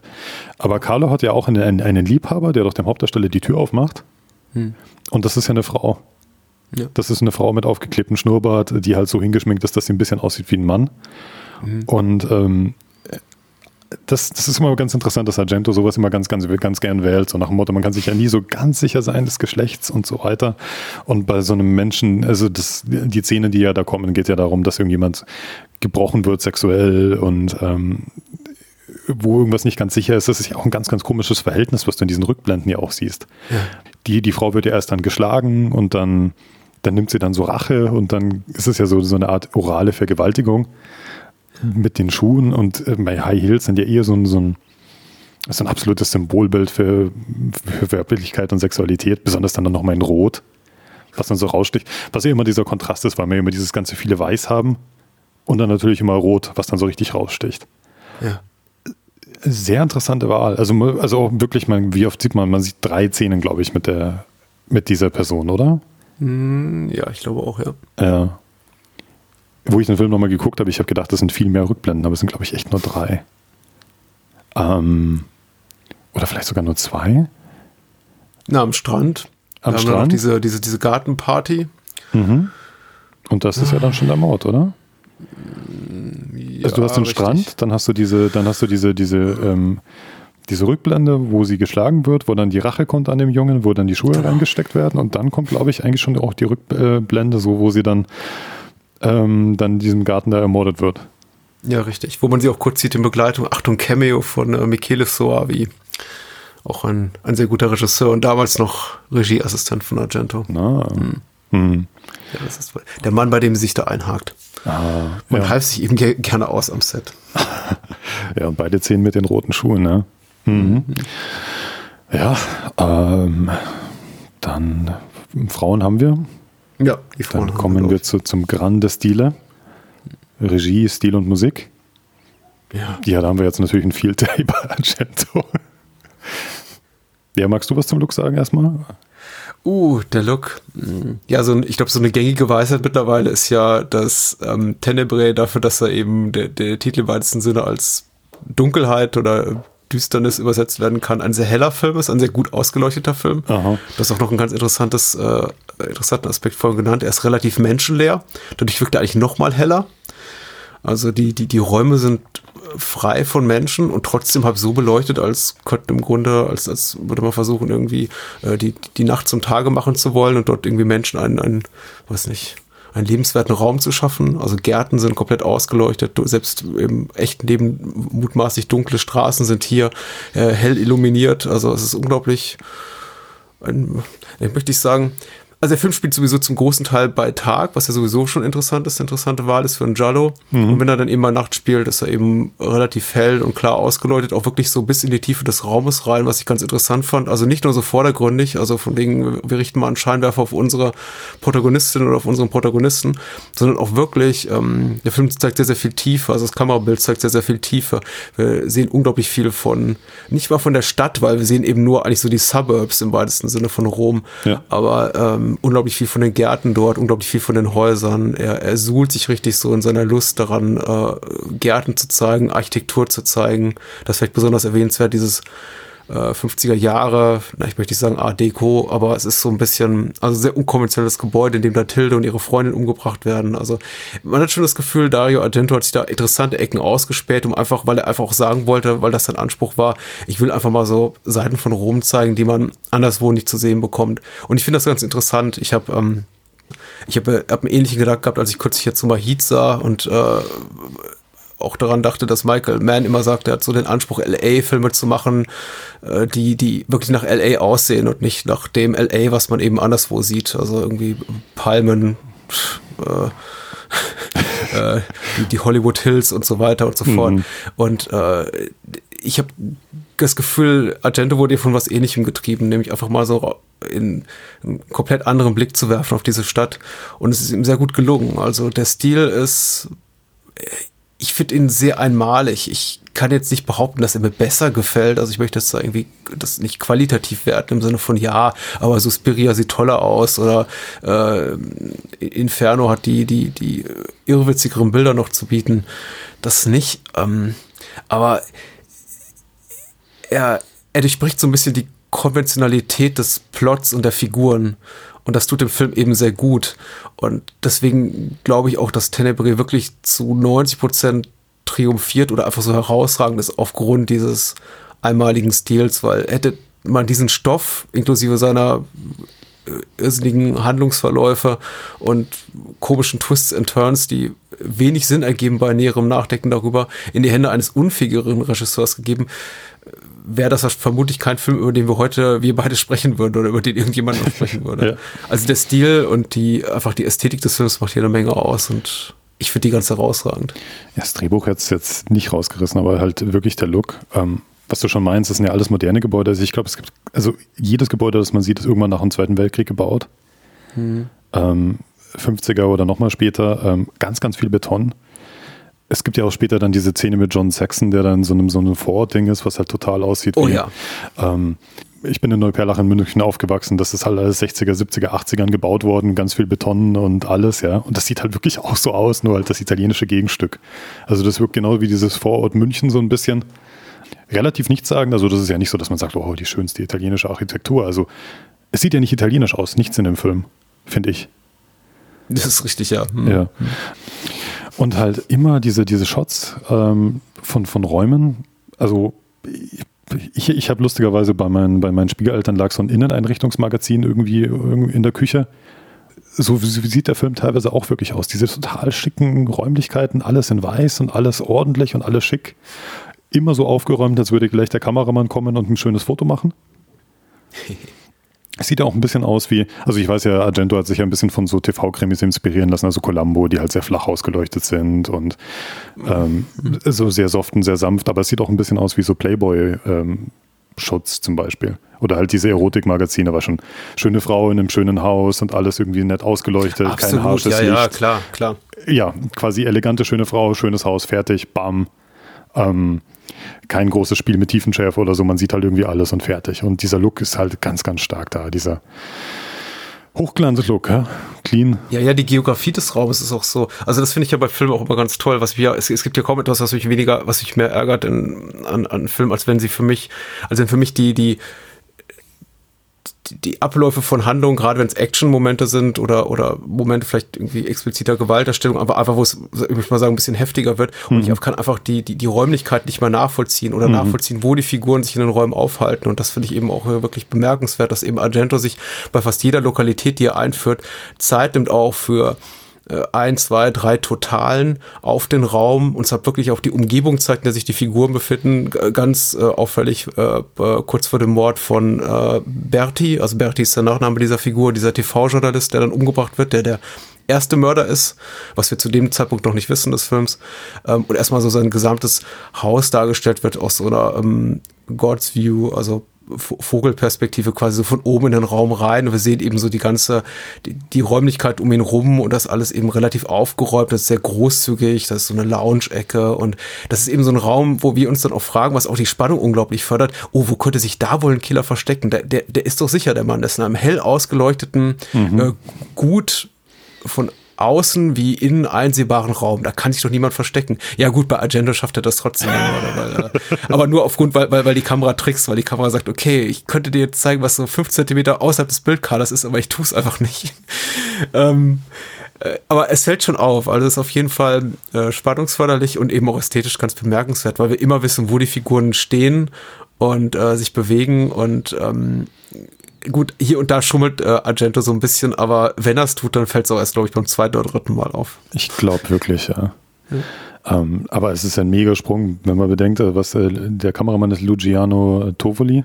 Und der hat ja Suspiria gemacht, Suspiria halt ganz viel mit Sets. Also es ist ja so eine Mischung, entweder sind es ja Sets oder, oder ähm, äh, nennen wir es mal das Münchner Best-of der Nazi-Architektur.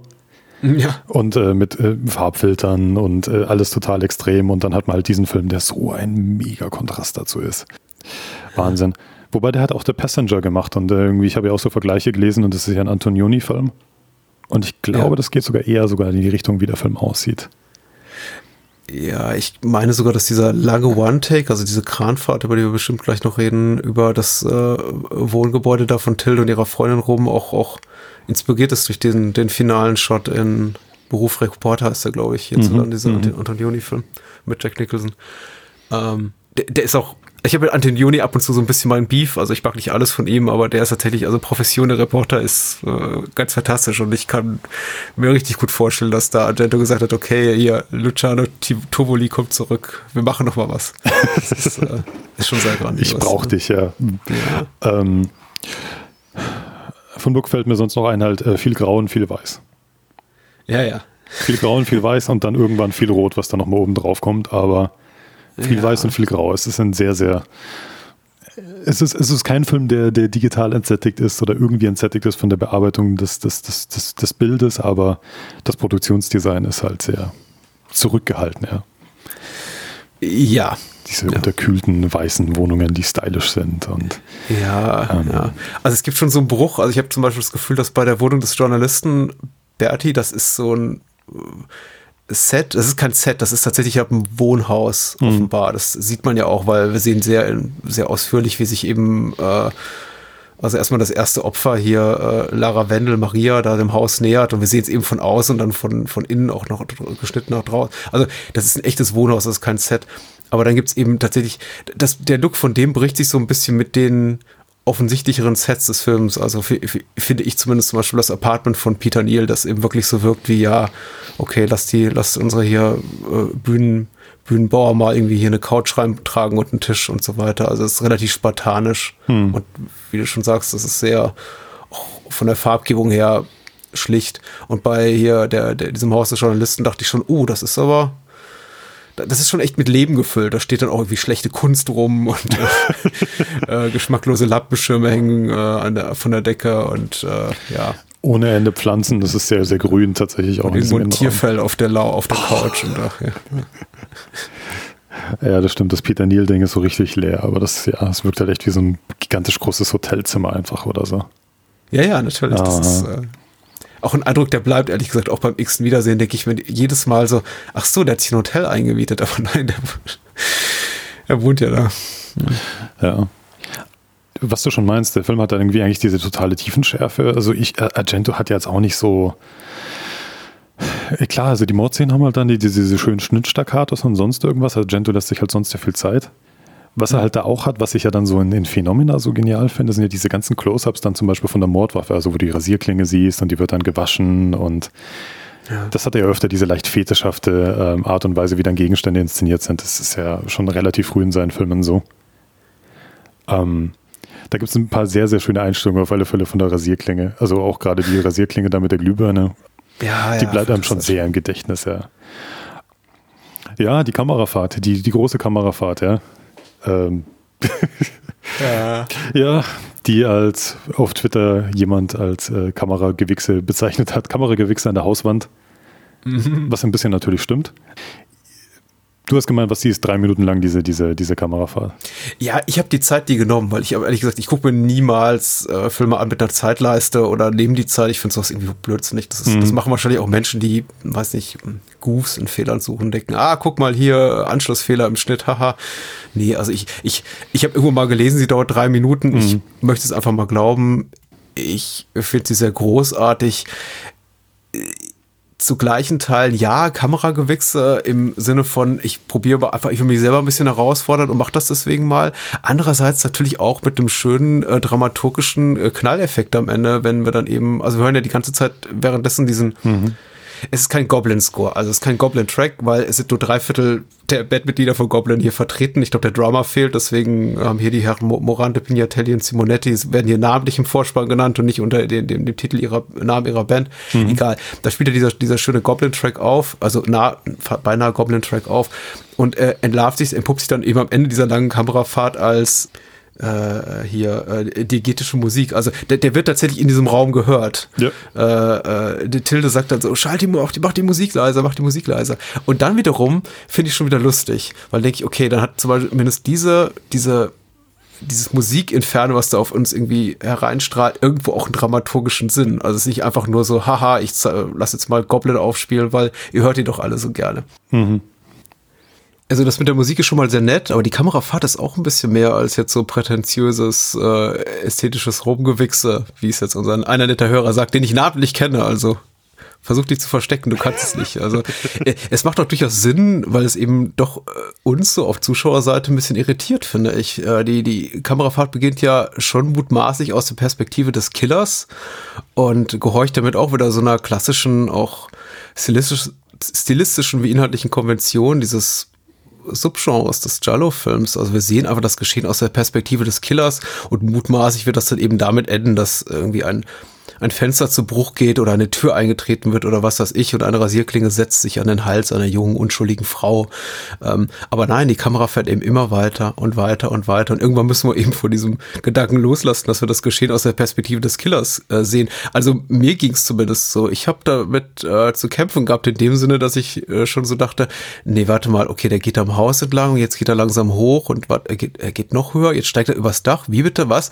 Und ähm, es schafft einfach für eine gesunde und Irritation, die eben hilft, das, äh, was darauf folgt, noch schockierender äh, zu machen, weil ich mich einfach durch diese, diese, diese dieses Unerwartete auf der äh, visuellen Ebene so ja, so, so, so weich gekocht fühle, so unsicher fühle. Ich weiß gar nicht mehr, wo wir genau sind. Wie kommen wir dahin?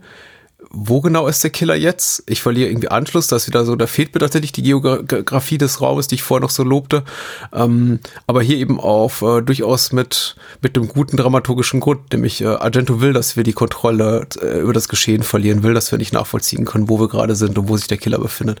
Und das ist hier eben sehr gut. Also ja, klar, das ist schon, er, er, wollte schon wissen, wie sowas gemacht wird und ich glaube, sich selber auch nochmal herausfordern technisch, aber hey, da steckt, glaube ich, auch viel stecken noch einige Gedanken mehr dahinter.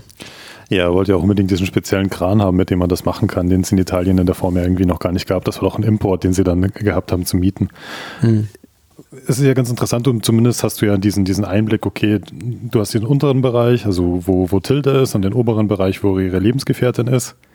Du hast ja auch so, so, so, so ein bisschen so einen intimen Einblick, weil die Kamera doch so richtig so reinfährt in das obere Zimmer.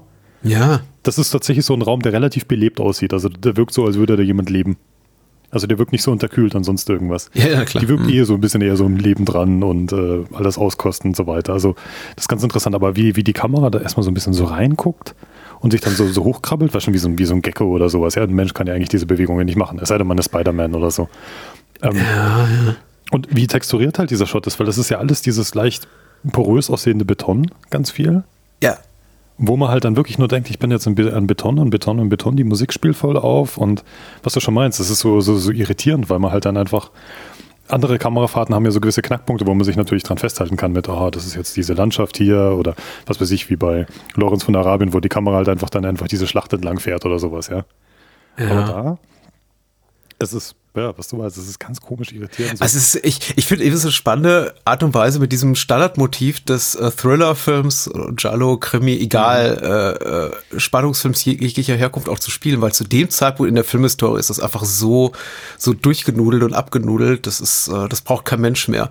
Und ich glaube, ähm, Brian De Palmas Blowout kam ja ein, zwei Jahre vorher raus, der macht ja sowas ähnliches, der beginnt ja auch mit dieser, mit dieser Ich-Perspektive des Killers und eigentlich ja. im Grunde genau derselben Einstellung, also Killer schleicht ums Haus. Mhm. Und da ist eben dann der Dramaturg dramaturgische Bruch, dass wir sehen, ah, okay, das ist nur ein Film im Film und den guckt eben gerade äh, John, John Travolta mit seinem Tonschnittmeister. Und äh, dadurch bricht er eben quasi dieses, dieses äh, visuelle Motiv ironisch auf. Und äh, De Palma macht eben was anderes draus, was ich noch besser finde. Also ich mag Blowout vielleicht, ich, kann, ich mag, ich liebe Blowout. Ich, ich mag ihn anders, als ich Tenebre mag. Aber ich liebe ihn anders, als ich Tenebre mag. Äh, das wollte ich sagen. Aber es ist auf jeden Fall die, ähm, der, der herausforderndere Weg, dieses Stilmittel nochmal aufzubrechen und ihm eine neue Perspektive abzugewinnen. Was die Papa macht, ist quasi schon sowas, hat schon fast sowas Parodistisches. Ja. So, ach, guck mal hier, äh, Augenzwinkern, guck mal, was wir gemacht haben, haben wir euch reingelegt, äh, was auch toll ist im Kontext dieses Films, also von Blowout.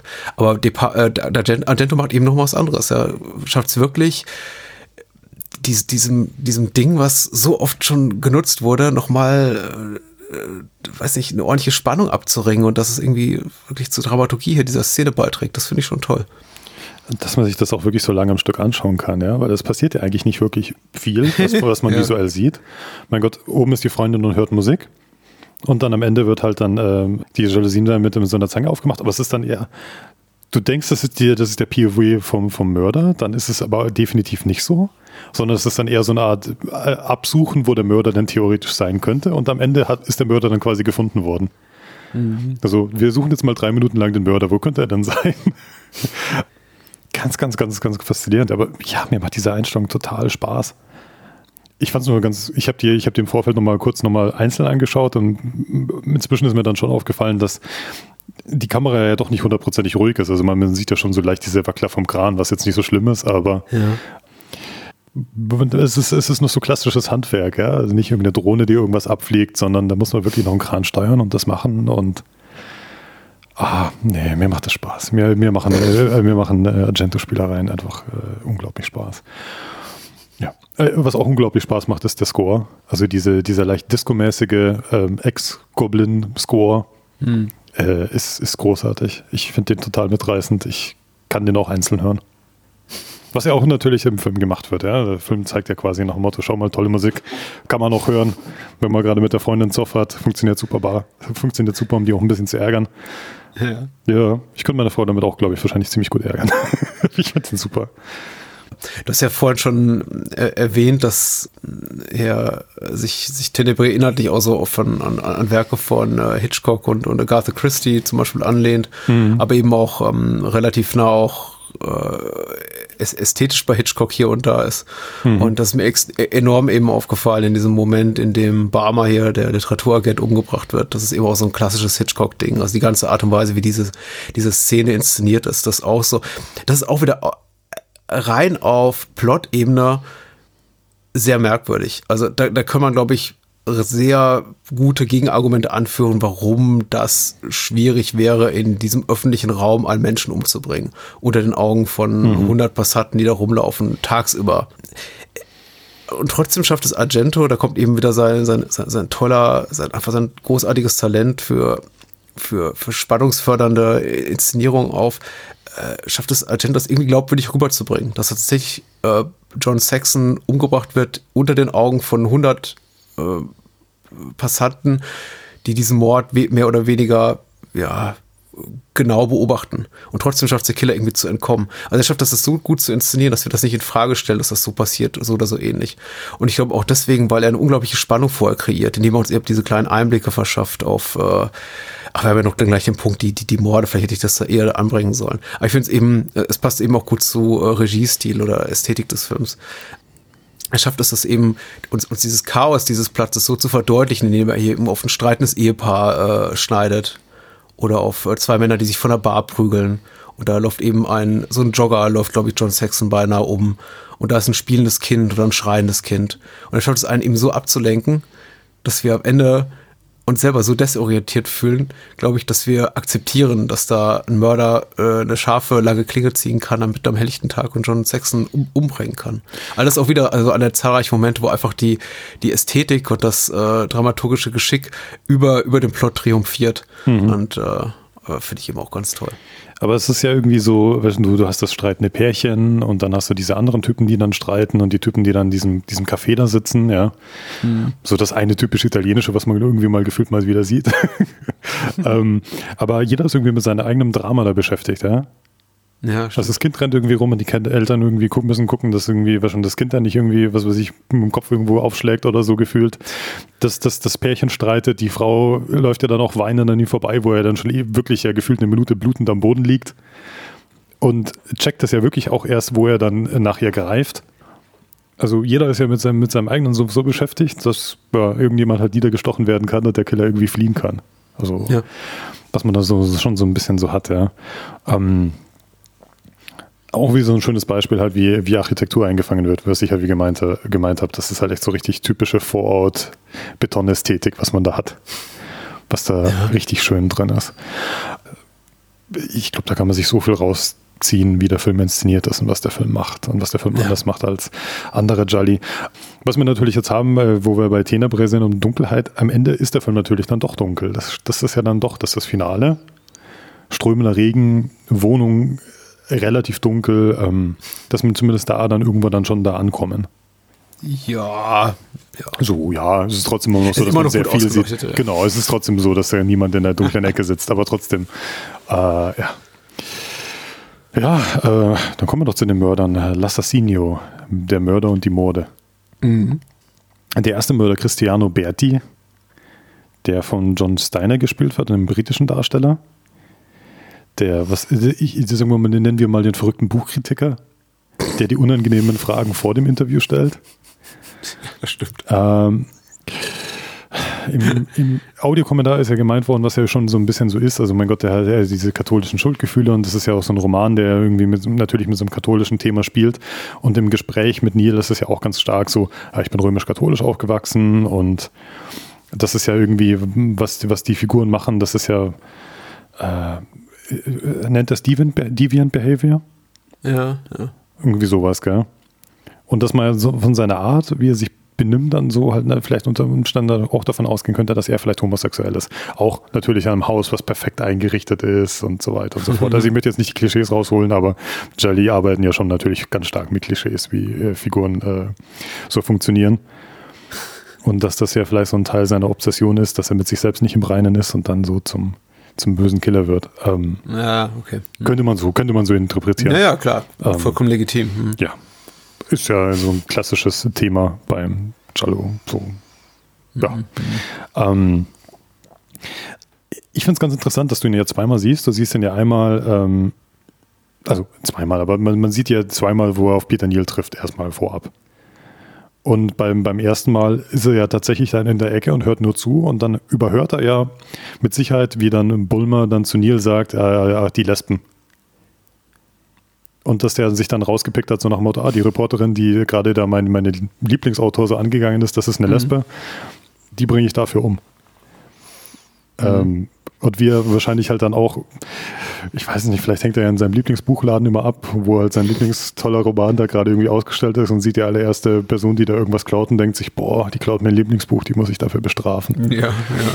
Ähm, äh, ist wahrscheinlich auch nur in der Ecke und macht nichts. Man sieht ja später jemanden, der relativ ähnlich aussieht, auch in diesem Lokal, wo doch Tilde mit ihrer Freundin ist. Aber er ist es nicht. Du, ich finde, äh, du, du leidest dir das ganz toll her. Ich finde das bewundernswert. Das, man könnte natürlich einfach sagen, das ist äh, etwas schwach, aber ja. Oder unglaubwürdig, aber äh, meinetwegen, ja. Warum nicht? Klar. ja. Ja, der Kaufhausmord ist tatsächlich, ja, naja gut, der braucht aber auch keine, keine äh, plotseitige Unterfütterung, weil der ist ja einfach so beliebig und wir kennen die Figur nicht, dass wir mhm. einfach auch akzeptieren können, dass da eben einfach eine junge, attraktive Frau umgebracht wird. Später wird es dann eben hat, ja. Mhm. ja, später wird es dann eben auch schwieriger, diese ganzen Morde oder überhaupt die Art und Weise, wie sie vor sich gehen, zu rationalisieren. Also es ist wie bei vielen Jolly so, dass der Mörder oder im, hier im Plural die Mörder auch gerne mal an zwei Orten gleichzeitig zu sein scheinen. Oder es schaffen sich wirklich da vom Schauplatz des Mordes innerhalb von Sekunden an einen mehrere hundert Meter entfernten Ort zu beamen.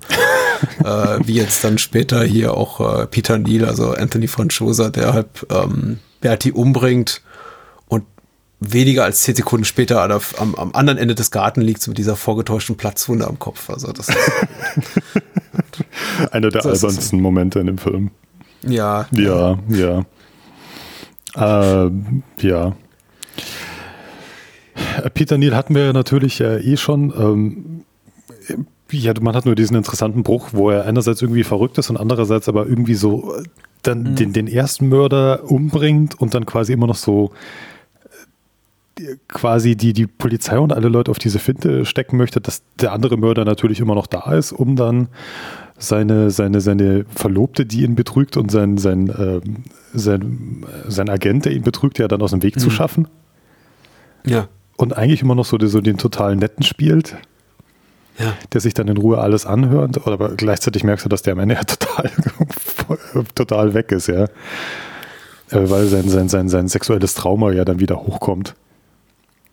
Es ist ja irgendwie auch, dass du das ähm, nach dem ersten Mal, wo er dann gemordet hat, kommt ja dann auch wieder die sexuelle Lust, wo er doch dann an quasi bittet, über Nacht ja, zu bleiben. Ja, richtig, natürlich. Ja, ja, ja. Ähm, ich ich finde es einen ganz interessanten Mörder. Ähm, ich habe das jetzt auch nicht hundertprozentig kommen sehen, obwohl es eigentlich so offensichtlich ist. Äh, ja, ich meine, grundsätzlich ich glaube, wenn man, das ist ja, ich möchte jetzt keine Filme herbeizitieren, aber das machen ja zahlreiche Filme genauso. Ähm, weil, also ich möchte keine Filme herbeizitieren, weil ich die damit, damit auch automatisch spoilern würde. Aber äh, so, sobald man auf den Trichter kommt, ah, es gibt zwei Mörder, ist der Film eigentlich relativ leicht zu durchschauen. Ich kann mhm. aber auch ganz ehrlich nicht von mir behaupten, das beim ersten Mal getan zu haben. Wobei ich eben auch grundsätzlich sagen muss, ähm, Charlie in 90 Prozent der Fälle verfehlen, glaube ich, bei mir den gewünschten Effekt. Will heißen, ich finde sie meist nicht sonderlich spannend. Hm. Ich habe immer relativ wenig Interesse daran herauszufinden, wer der Mörder ist, weil die Erfahrung lehrt eben, wenn man 10, 15, 20 Filme dieser Art gesehen hat, es ist immer, es ist meist zumindest relativ beliebig. Mm, bei Christie, um die mal wieder zu nennen, kriegt man mindestens, kriegt man zumindest so, so noch so eine einigermaßen gute Begründung hinterhergeschoben. Ja, so und so war die Großenkelin von so und so und ihr Großonkel hat sie missbraucht und mhm. äh, sie dann irgendwie aus dem Erbe gestrichen und äh, bla bla, Gräfin so und so war gar nicht die, sondern es ist in Wirklichkeit einfach nur die, die, die, die Magd der Gräfin, die mit einer Perücke und ach, ich weiß nicht. Und in den meisten Jollies eben einfach so, dass äh, gesagt wird, hier, der ist es, der war es die ganze Zeit und jetzt müssen wir alle gefälligst überrascht sein, aber eine richtige Erklärung gibt sich oder die Erklärung ist so konfus, dass sie keinen Sinn ergibt. Hier in diesem Fall, ja, ist okay, aber wiederum auch, auch nichts, für das ich jetzt irgendwie den, den Film lobpreisen würde. Ich finde es gut, diese ganzen, klar, diese ganzen, äh, was, was du vorhin ansprachst, dieses Gefühl der, der, der katholischen, des katholischen Schuldgefühls und äh, äh, sexuelle Ambivalenz und, ähm, und unterdrückten Gelüsten, die da irgendwie aufköcheln und sich dann irgendwie also entladen in den Morden. Äh, das sind alles interessante Motive, aber ja. Es sind klassische Mördermotive es bleibt ja auch gegen Ende einfach kein anderer mehr übrig, muss man ganz ehrlich sagen. Ja. Also es ist ja so, äh, man kann auf den Mörder, Mörder kommen, indem man ihn eben entlarvt, ihn einfach überführt aufgrund eines eindeutigen Indizes oder man kann eben den Mörder überführen aufgrund des Ausschlussverfahrens. Und ich glaube, Tenebrae eignet sich für letztere Methode ganz gut, weil einfach so zur Halbzeit des Films, also spätestens wenn Berti, ne, also der Journalist dann das Zeitliche segnet, der erste Mörder, und man guckt sich so den verbleibenden Cast an, ist eigentlich relativ klar, wer der Mörder heißt. ähm, wobei der junge, äh, der junge Freund hier von äh, Lara Wendel von Maria, mhm. äh, der Assistent, also, äh, ach, wie heißt er denn? Äh, ist es nicht Gianni, oder so? Gianni? Ich ja, Gianni. Gianni. Mhm. taugt zumindest so eine Zeit lang auch noch als Mordverdächtiger. Aber er ist eben. So ein bisschen, ja. Aber dann ist er irgendwie dann doch zu wenig präsent irgendwie. Ich, ich glaube, der interessante Twist ist halt dann doch, dass die Hauptfigur der Mörder ist, was du in Jolly nicht so viel hast, oder? Mir fallen jetzt gerade nicht so viele Beispiele dafür ein. Nee, äh, gibt ganz wenige. Fall, fällt, fällt mir jetzt auch noch ein, zwei ich, ein. Glaub, Wie das gesagt, war, die möchte ich jetzt auch nicht im Vorbeigehen nennen. Aber. Nö, aber ich glaube, das war so die Grundidee, dass halt der, der Hauptdarsteller der Mörder ist. Die Identifikationsfigur hat uns gefoppt. Oder Argento hat uns halt gefoppt, ja. Ja, aber Stichwort Identifikationsfigur, das hattest du ja auch vorhin schon mal benannt. Er ist eben relativ uncharismatisch. Das ist so ein bisschen das Problem dabei. Mhm. Ich glaube, es wäre eben tatsächlich der größere Schocker, wenn äh, Anthony Franchosa äh, wirklich hier eine Figur spielen würde, von der wir sagen, oh wow, das ist aber ein cooler Typ. Mhm. Äh, mit dem kann ich mich identifizieren. Da bin ich irgendwie empathisch relativ nah dran. Aber er ist eben auch immer, also Peter Neal ist eben eine sehr entrückte Figur. Äh, immer sehr, also betont cool, auch immer so ja. ein bisschen, ja, schmierig äh, stellenweise, in der Art und Weise, wie er die Menschen um sich herum behandelt. Ja. Äh, man versucht, glaube ich, schon eben so ein bisschen auch Sympathiewerte zu verpassen, indem man eben so, eben so ein bisschen mit, bei, bei, beim Hin und Her, beim verbalen Schlagabtausch mit seinem Agenten zeigt, damit John Saxon. John Saxon ist übrigens super in dem Film. Ja. Äh, aber ja, er bleibt da uns immer relativ fern. Und äh, deswegen finde ich, war jetzt der Schock, dass er es ist, nicht so nicht groß. So ja klar, weil er einem relativ wurscht ist, was ja so ein typisches. Ja, genau. Das ist genau, typisches genau, das, was ich gesagt habe, in einen Satz packen, ist auch wunderbar. Ja, genau. Typisches Argento-Problem, ja. Hm. Leider. Ähm, ja, nur, dass er halt John Saxon wegen seinem Hut ärgert, das reicht halt noch nicht, dass man als Charakter ins Herz geschlossen hat. Ja. ja. ich glaube, das, äh, das, das spricht auch ähm, äh, Kim Newman in, in dem Audiokommentar auf der Arrow Blu-ray mhm. an. Das, äh, diese ganze Sache mit dem Hut äh, stinkt so ein bisschen nach John Saxon, der zu Argento sagt, gib mir doch ein bisschen was zu tun, ja. Gib mhm. mir doch diese mhm. Hutnummer. Mhm. Lass mich doch irgendwas, lass mich irgendwas mit meinen Händen machen. äh, Cam Newman halt, was er auch gemeint hat mit Peter Neal, ja, an der Stelle, wo Peter Neal halt einen auf den Kopf bekommen hat und man das aber nicht sieht, wie er die auf den Kopf bekommt, was du bei Argento ja. natürlich sehen würdest, den, in, in Anführungszeichen, die Gewalt, ja, ja. Ähm, ist ja schon klar, dass irgendwas nicht stimmt. Ja, natürlich. Ich bin aber da irgendwie wie, wie Germani, ich soll sowas nicht, eigentlich nie kommen, weil ich mich eigentlich nie bei einem Film hinsetze und hinterfrage, was als nächstes passiert. Ja. ja. Also wahrscheinlich, es sei denn, der Film ist halt wirklich so blöd, dass es, ich, ich quasi meine Gedanken abdriften und ich dann über den Film nachdenken muss. Ja, ja. Also ich, ich kann das aber komplett nachvollziehen. Vielleicht bin ich zum Beispiel auch ein schlechter Krimi-Konsument oder Krimi-Leser, aber ich bin zum Beispiel, ich, ich lese wahnsinnig gerne Garth Christie. Das zeichnet mich jetzt nicht aus, weil das ist keine besonders hohe Literatur. Aber ähm, ich habe bestimmt 40, 45 Romane von ihr gelesen und ich kann mich nicht daran erinnern, ein Buch von ihr gelesen zu haben und mich dabei die ganze Zeit gefragt zu haben, wer ist der Mörder, wo ist der hin? weil diese Bücher sind immer unfair. Sind immer unfair. Mhm. Ähm, und du kannst in den allerweltsten Fällen einfach darauf kommen durch äh, rationalen Menschenverstand. Und äh, die meisten Jolly, den meisten Jolly geht es eben ähnlich. Sie sind ja. entweder beliebig oder das Motiv ist sehr konfus und forciert, also wie, wie in diesem Fall. Aber gut, immerhin, immerhin gibt Tenebre uns eine Chance, drauf zu kommen, muss man ja sagen. Es gibt ein paar Indizien und diese, diese Rückblenden da mit dieser sexuellen Erniedrigung, die sind ja auch so geschnitten, dass sie an Peter Neal da noch dran sind und ja ähm, dass man zumindest die, die Verbindung setzen kann und so. Es gibt da schon so ein paar Sachen, ja. Von, von, den, von den Morden, also ich, ich glaube, der, der Bodycount liegt bei 12. Ich, ich, ich würde jetzt nicht jeden einzelnen Mord durchgehen. Ähm, ich finde ich find der, der erste Mord halt ganz interessant, wie ihr da einfach ihr dann das Buch da in den, Mund, in den Mund gesteckt wird, also wie diese Verbindung dazu in diesem Buch da gemacht wird. Ja. Also im Vergleich zu, zu früheren äh, Argento-Morden das geht relativ zackig. Also du hast zwar ein langes Vorspiel, wo sie in der Wohnung ist und wo sie rumläuft. Ähm, ganz klassisches Motiv, sie hat ja so ein weißes Hemd an, weil die, die ganzen Mordopfer am Anfang alle weiß als ja, Outfit. Richtig. Und wie das mit der Rasierklinge wahnsinnig schnell passiert. Also ratzfatz und dann wird ein Foto gemacht und mal die ist tot. Ja. Und wir haben halt dann natürlich dieses ganze Ding ewig mit dem, äh, mit dem Obdachlosen und dass der dann nochmal zu der Wohnung kommt und wo wir sozusagen ein bisschen abgelenkt sind, weil klar ist, dass draußen ein Verrückter ist, aber es ist ja nicht klar, dass drinnen ein Verrückter ist, der sich ja irgendwo in einem Nebenraum irgendwie aufhalten muss oder sowas. Das ist ja ganz lustig, weil er kann sich ja wirklich nicht im Dunkeln verstecken. Ja. Wo sind die Mörder in diesem Film? Ja, im Badezimmer. Im Badezimmer. Ja, ja. ja. Also da schummelt der Film auch. Der, äh, mhm. der Film schummelt an einigen Stellen. Das ist vielleicht auch noch ein anderer Moment. Ich glaube, der an einer anderen Stelle hier in dieser Episode besser geparkt ist, den ich dann später erwähnen möchte. Aber das ist eben auch einer der zahlreich, zahlreichen Momente, in denen der Film auch gerne mal schummelt, wo man einfach sich äh, die Kamera einen Meter weiter rechts oder links positioniert vorstellen könnte und dann einfach der, der Mörder mitten im Bildkader stünde. Mhm.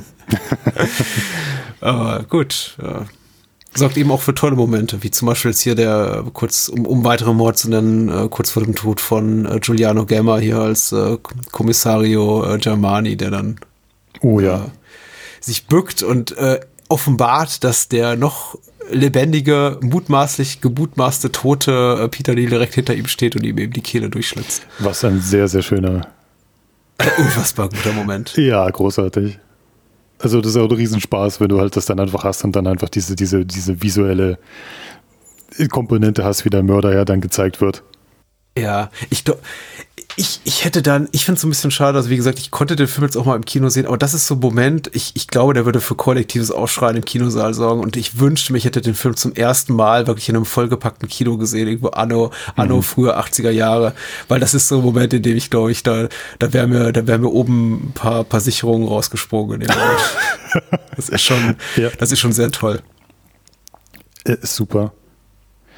Äh, also, wie gesagt, ich habe ja schon gemeint, mein Lieblingsmord äh, an Tilde also die, ja. die Tatsache einfach, wie sie, mein Gott, sie hat ein weißes Hemd an und zieht dann sich ein anderes weißes Hemd an, aber wie sie kurz dieses Shirt wechselt und dann halt in diesem Shirt dann drinsteckt und in dem Moment kommt dann der Mörder und packt sie und, und sticht sie dann nieder und wie sie ja dann nochmal aus durch das Loch im Hemd quasi ganz kurz den Mörder sieht und wie dann ja. so, ein, so ein kurzer Beat kommt, so eine Pause und dann das Blut spritzt.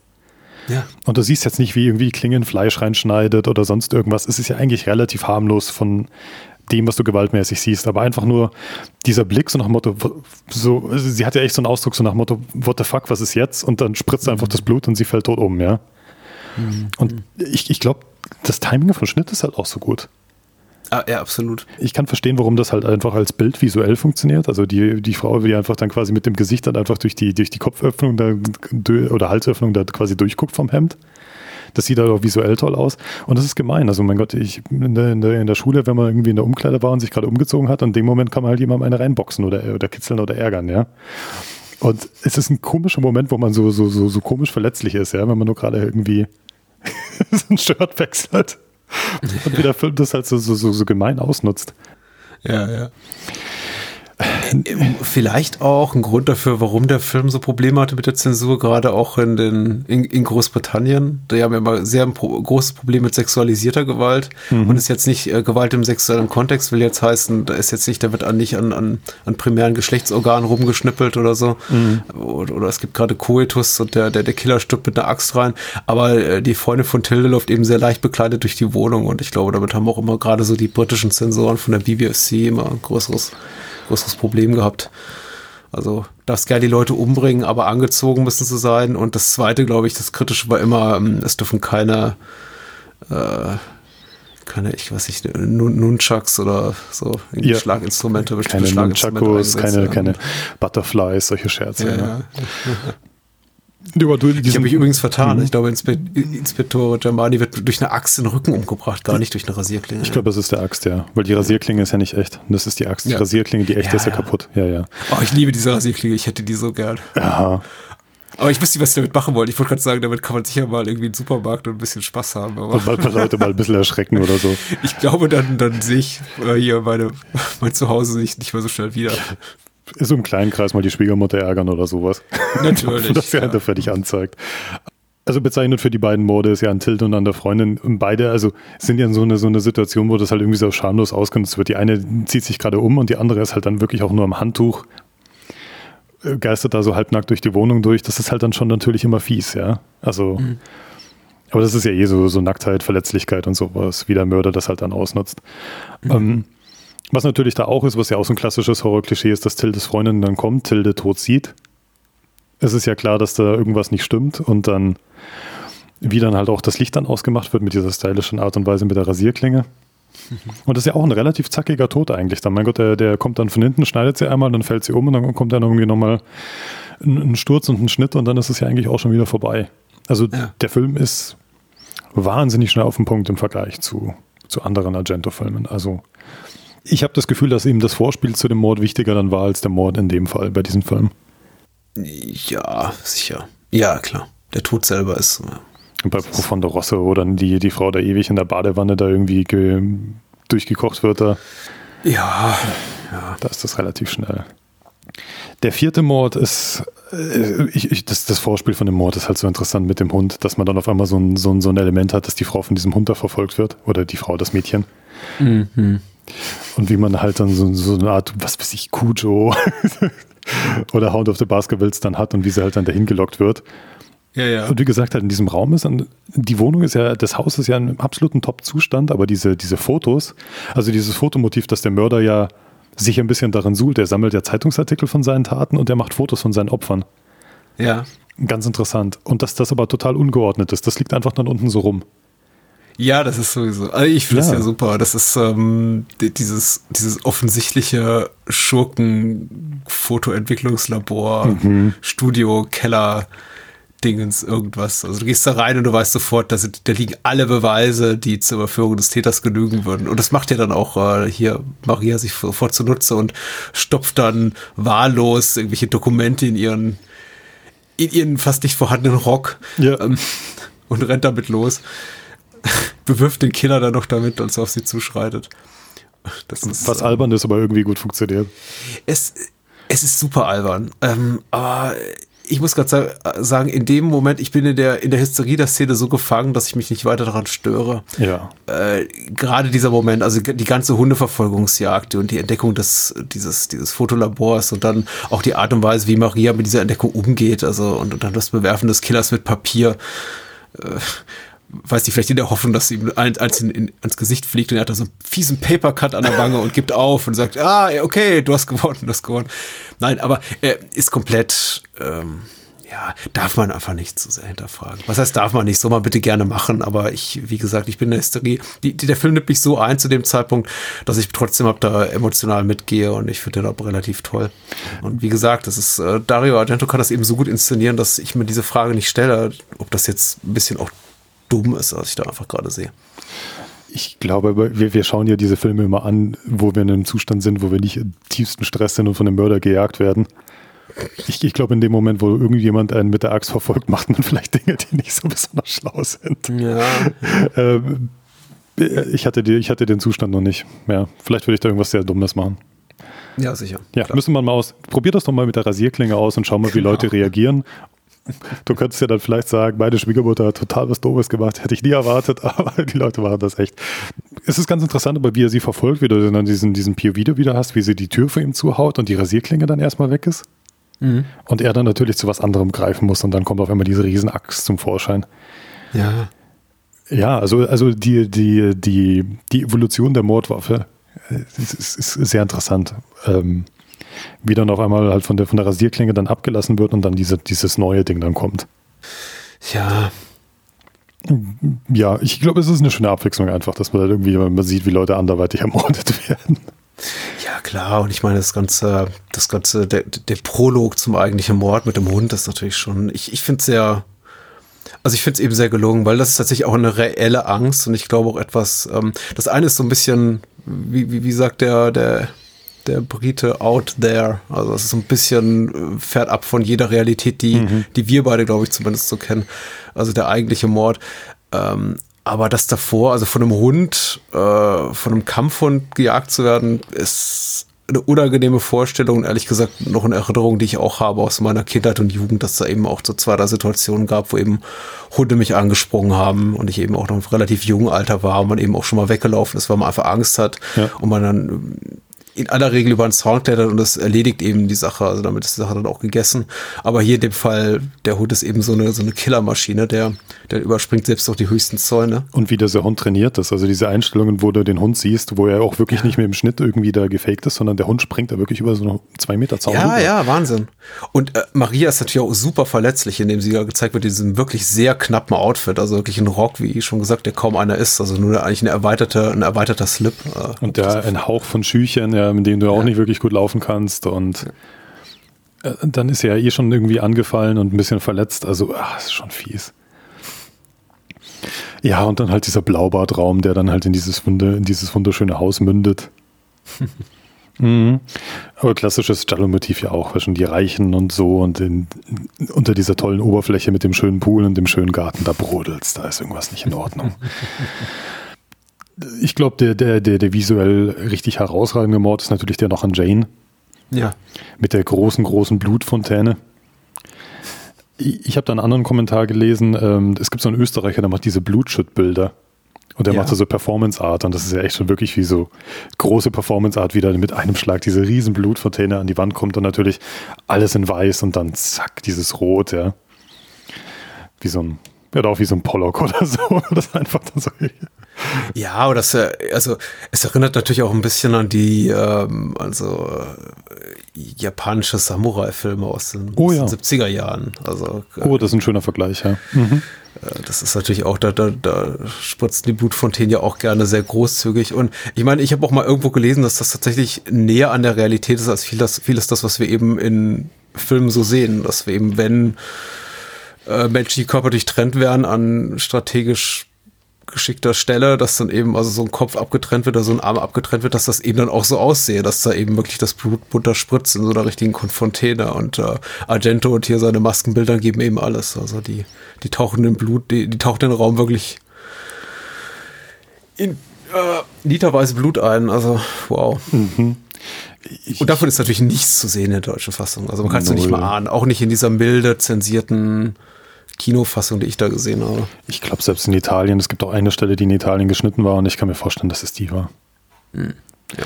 Ich, ich störe mich halt nur daran, ähm, wo man halt dann sieht, wie ja der Arm abgehackt wird und dieser, dieser falsche Arm sieht halt so schlimm aus, weil der ist halt komplett weiß irgendwie. Äh, also die, die Frau hat ja sehr helle Haut, aber es sieht so albern aus, es sieht so komisch aus. Es reißt mich immer raus. Und äh, also die, die Einstellung davor vom, vom Arm und die Blutfontäne danach, die Einstellung davor reißt mich halt aus der Blutfontäne danach immer so ein also, okay. raus. Also das ist der einzige Special Effect Shot, bei dem ich mir immer so denke, so, oh, mh, hm, ja.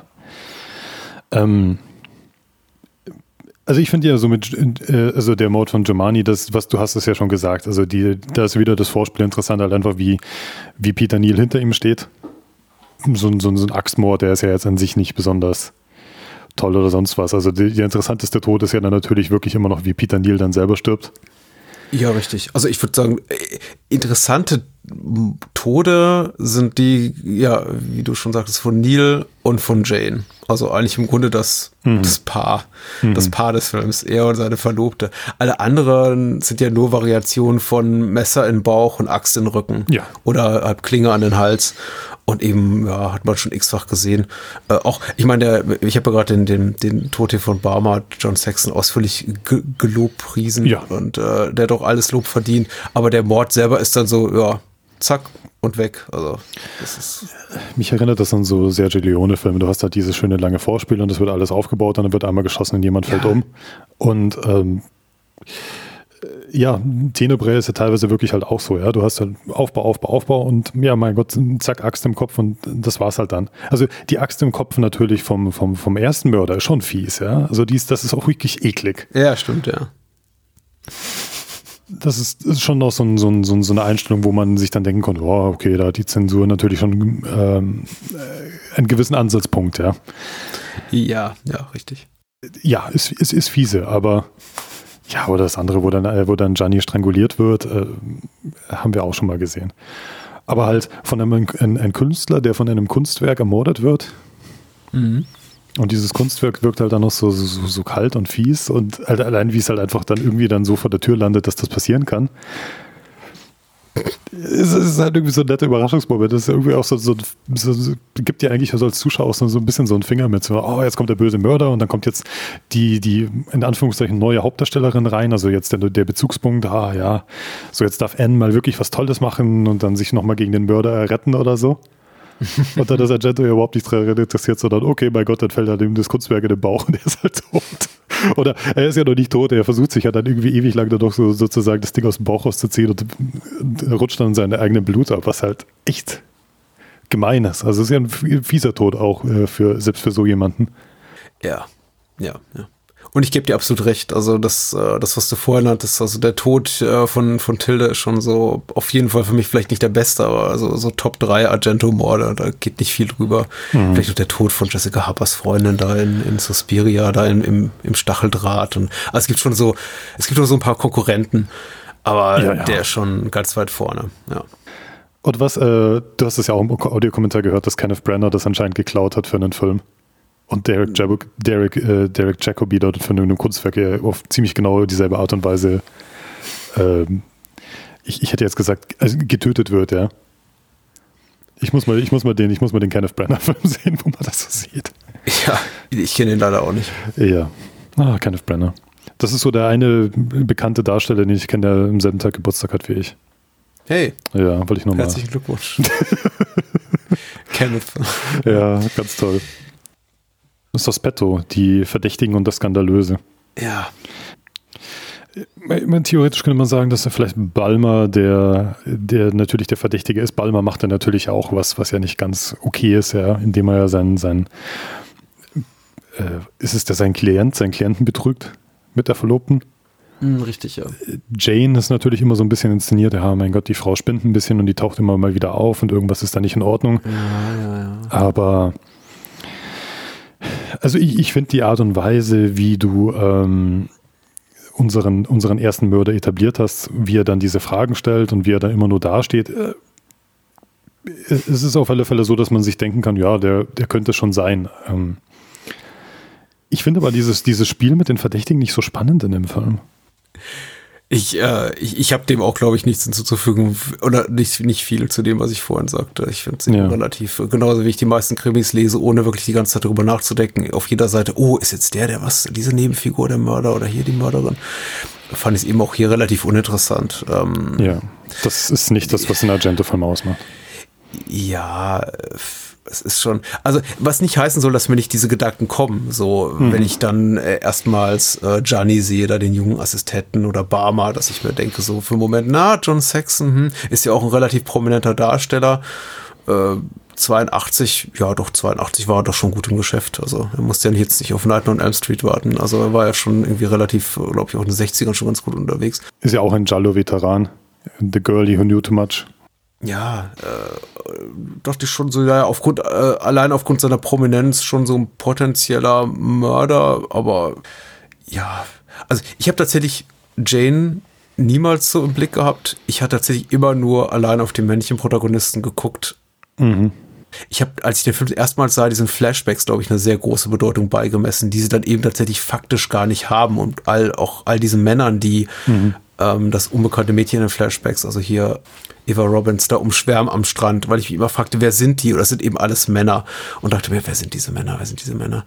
Äh, da muss doch irgendwie das, da muss das Motiv liegen. Die ist, die ist, die musste sterben und äh, ihr, ihr, ihr Mörder ist auch der Mörder, nach dem wir suchen. Stimmt, ja. Also deswegen hatte ich, hatte ich nie so die Frauen hier auf dem Schirm. Aber hey, warum nicht? Also der Film teasert ja zumindest an, dass er so ein bisschen mit dem Thema äh, Trans- oder Intersexualität spielt und ja, macht er dann aber nicht, aber gut. Äh, ich hatte tatsächlich immer nur Balmer auf meiner Liste, Gianni und vielleicht noch hier Berti, den, den, den, also den, den, den Fernsehmoderator. Mhm. Äh, vielleicht, also der ist Cristiano Berti. Ich wollte mal den ganzen Namen sagen, weil Berti klingt für mich immer so wie, wie, wie ein Vorname. Mein Onkel heißt Berti, also. ja. ich musste, Skandalöses habe ich mir noch notiert. Aber ich habe nicht viel Skandalöses in dem Film gesehen, außer, außer zwei, drei Gewaltspitzen. Aber das war jetzt, ich glaube, 82. Ja, das Skandalöse ist halt immer alles so, was unter der Oberfläche ist und nichts ist wirklich sauber. Also das, ich glaube, das hatten wir ja irgendwie schon. Ja. Ja. Finde ich auch. Die schöne, schöne Welt der Schönen und Reichen. In dem Film ist es ja wieder wirklich so, jeder hat ja Kohle, ja. Das stimmt, ja. Alles, äh, nichts ist gut in dieser schönen Welt, ja. Ja, natürlich. Mhm. So, äh, Skiothese, die Italo-Quatsch-Momente. Was, was hast du denn so als Italo-Quatsch-Moment? Ach so, ich glaube, es ist nicht gar, gar nicht so spezifisch italienisch, einfach nur Momente, die ich amüsant fand, war, äh, ist der Moment, ist die Unterhaltung zwischen Germani und äh, Peter Neal, dem äh, Germani eben über seine Vorliebe spricht für, für, für die Lektüre von Krimis und dass er nie darauf kommt, äh, wer der Täter ist, was ich sehr amüsant fand. Das ist so ein bisschen, du hattest vorhin schon mal Columbo referenziert, von wegen mhm. ähm, äh, flaches Filmbild oder eine flachere Ästhetik äh, der, der Argento hier so ein bisschen entkommen wollte, ja, gut, ich, ich, ich würde dem jetzt so halbherzig widersprechen, aber das wäre dann ein anderes Gespräch über Columbo. Aber das ist auf jeden Fall so eine Columbo-Analogie hier, also auch so ein bisschen der, der schusselige Inspektor, der seine eigene Rolle oder Bedeutung oder Intelligenz so ein bisschen runterspielt, um sich vielleicht ähm, an an den Verdächtigen ranzumachen. Wobei man ja sagen muss, wir als Zuschauer wissen zu diesem Zeitpunkt nicht, dass Peter Neal der, der Mörder ist. Also ja. funktioniert die Szene auch nicht so gut. Wüssten wir das, hätte sie eine völlig andere Bedeutung. Da wir es nicht wissen, wirkt einfach hier Giuliano Gemma, also äh, Ispettore Germani, relativ inkompetent und, und dümmlich, was ich so ein bisschen schade finde. Also, aber vielleicht auch hier System hat in diesem Film, in dem alle Männerfiguren, alle männlichen Figuren so ein bisschen doof sind. Also ich habe mich, mich hat zumindest amüsiert. Es ist ja auch so ein Standardding bei Argento ist die Polizei eigentlich fast immer unfähig. Mhm. Ganz, ganz wenige Ausnahmen, wo die Polizei mal irgendwas macht. Ja, aber klar, also bei Columbo weißt du halt, dass Columbo halt immer diesen, diesen unfähigen Schussel spielt. Ja. Du weißt immer, wer der Mörder ist. Und du weißt halt von, was weiß ich, den, den zehn Columbo-Folgen davor, die du gesehen hast, dass Columbo den Typen ja dann trotz seiner dargestellten Schusslichkeit äh, fassen wird. Ja. Was ich ganz schlimm fand, es gibt ja dieses eine Gespräch, wo doch der Mörder dann äh, anruft bei Peter Neal und Germani mhm. und, und, und, seine, seine Kollegin dann mit gezogenen Waffen da drüber losrennen. Und ich habe mir da gedacht, ich, ich hoffe nicht, dass es irgendwie Polizisten gibt, die so unfähig mit der Pistole irgendwie in der Gegend rumlaufen. Weil stell dir vor, der zieht seine Knarre raus, rennt da irgendwie die Treppe runter, da könnte irgendjemand im Weg sein oder irgendwas. Und ich fand das einfach nur so albern inszeniert. Ja, ja. Wie so Kinder, die mit Pistolen spielen, also mit so Plastikpistolen. Ja, die Polizei kommt nicht gut weg, das, das, das stimmt schon. Auch so ein Leitmotiv wirklich in Argentos Werk. Ja. Mhm. Ich glaube, ein ganz stark italienisches Leitmotiv bis zu in die, ähm, zumindest diese ganzen äh, Polizeifilme dann später gekommen sind. Also in den meisten Jolly-Polizei. Naja, klar, okay, ich meine, es gibt ja doch mal, also klar, nur, nur, nur, nur im, nur im Umfeld des Jolly. Also wenn du dann jetzt natürlich auf diese, diese Polizioteski äh, guckst, dann ist es natürlich was völlig anderes, die ja. dann echte polizeiliche Ermittlungsarbeit zeigen. Da ist die mhm. Polizei immer ultra kompetent. Aber wenn es natürlich hier um sowas geht wie ähm, äh, behandschuhte Mörder, die irgendwie im Dunkeln da äh, unschuldigen jungen Frauen auflauern, ist die Polizei immer nur so der, der Klotz, der, der, der narrative Klotz am Bein meistens, den, ja, die, die, die wenig Sinnvolles zur Handlung oder zur, zur Lösung des Verbrechens beitragen. Es macht ja auch dramaturgisch Sinn. Also wenn ihr, stell dir vor, am Anfang wird eine schöne Frau ermordet und dann kommt die Polizei und sagt, ja mein Gott, das ist doch relativ klar, wer der Mörder ist, die Indizien sind doch relativ fest und der Film ist aus, ja. und du willst ja, dass irgendein Journalist oder irgendein Model oder irgendjemand dann in diesen Mordfall reinkommt und die müssen ja selber ermitteln, weil die Polizei nichts macht. Ähm, Na klar. Würde anders nicht funktionieren, klar. Ähm. Trotzdem, also gutes Beispiel für unfähige Polizei. Fällt dir noch irgendwas ein? Irgendwie so? Ja, ich weiß nicht, Kleinigkeiten. Also Italo-Quatsch-Momente haben wir es benannt. Ich kann nicht sagen, dass ich jetzt laut aufgelacht, aufgelacht habe, aber natürlich ist der Moment, in dem Maria jetzt hier mit diesem Papier nach dem Mörder schmeißt, so ein bisschen. Mhm. Ja, doof. Aber du hast, du hast schon recht, wahrscheinlich auch einfach der, nicht nur der Historie der Situation, sondern auch der, der Figur eben geschuldet.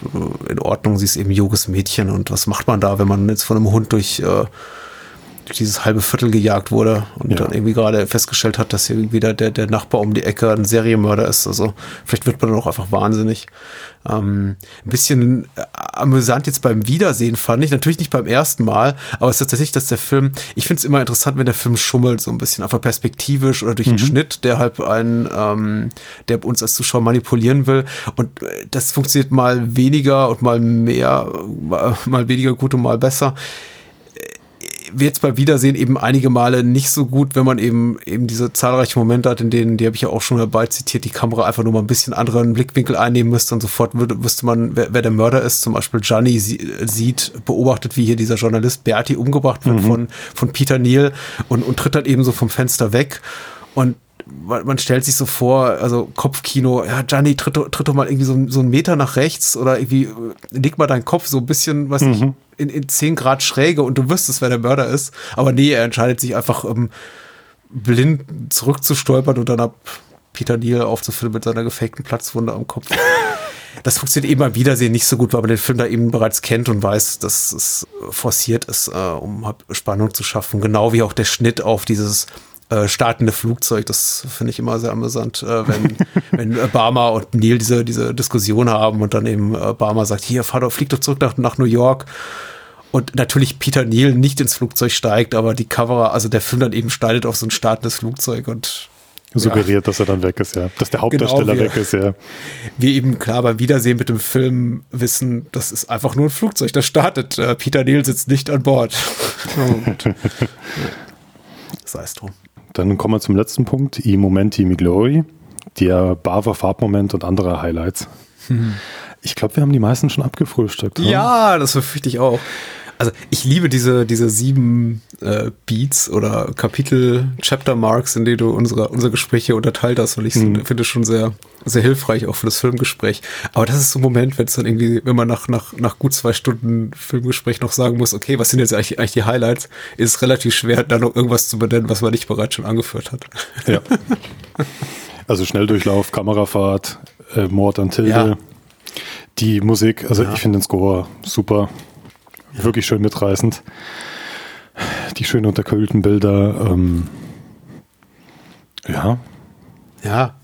Barmers Tod. Äh, mhm. Wie gesagt, extrem, extrem spannend. Äh, fünf, sechs, sieben Minuten Vorspiel und dann zack ist er weg und wirklich so ein Hitch Hitchcock-inspirierter Schockmoment mit viel Suspense vorneweg. Äh, ich würde noch sagen, hier Jane, die die Wände blutrot anmalt mit ihrem abgetrennten Armstumpf und äh, ja, natürlich dieser Aufschreimoment im Kino, also der von mir mhm. herbeigesehnte Aufschreimoment im Kino, wenn dann eben Germani sich, äh, sich bückt und hinter ihm steht Peter Neal und rammt ihm die Axt in den, in den Rücken. Und das ist tatsächlich so ein Film, äh, tatsächlich so ein Moment, den muss man erleben. Da tue ich schwer, selbst nach ungefähr 400 Podcast-Episoden, die ich in meinem Leben aufgenommen habe, denen nachzuerzählen oder zu umschreiben, wie der funktioniert, weil das ist tatsächlich etwas, was nur im Medium-Film so klappen konnte. Ja. Und schon sehr toll ist. Es, äh, schöner perspektivischer Trick. Ähm, ja.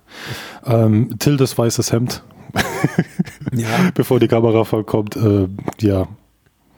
Äh, es, es, ist schon sehr, sehr nippelig inszeniert von Argento.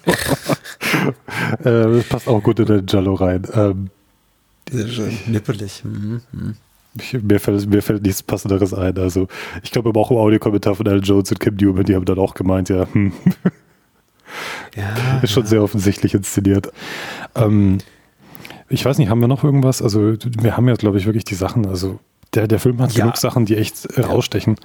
Ich bin auch, ich, ich bin, glaube ich, damit ganz einverstanden. Und ich finde wirklich alles, wo Maria, also nachdem sie vom Hund gejagt worden ist, wo sie da unten ist, in diesem, diesem, diesem, diesem Keller und nach oben in, in das Haus kommt und die Inszenierung davon, ich finde das atmosphärisch großartig.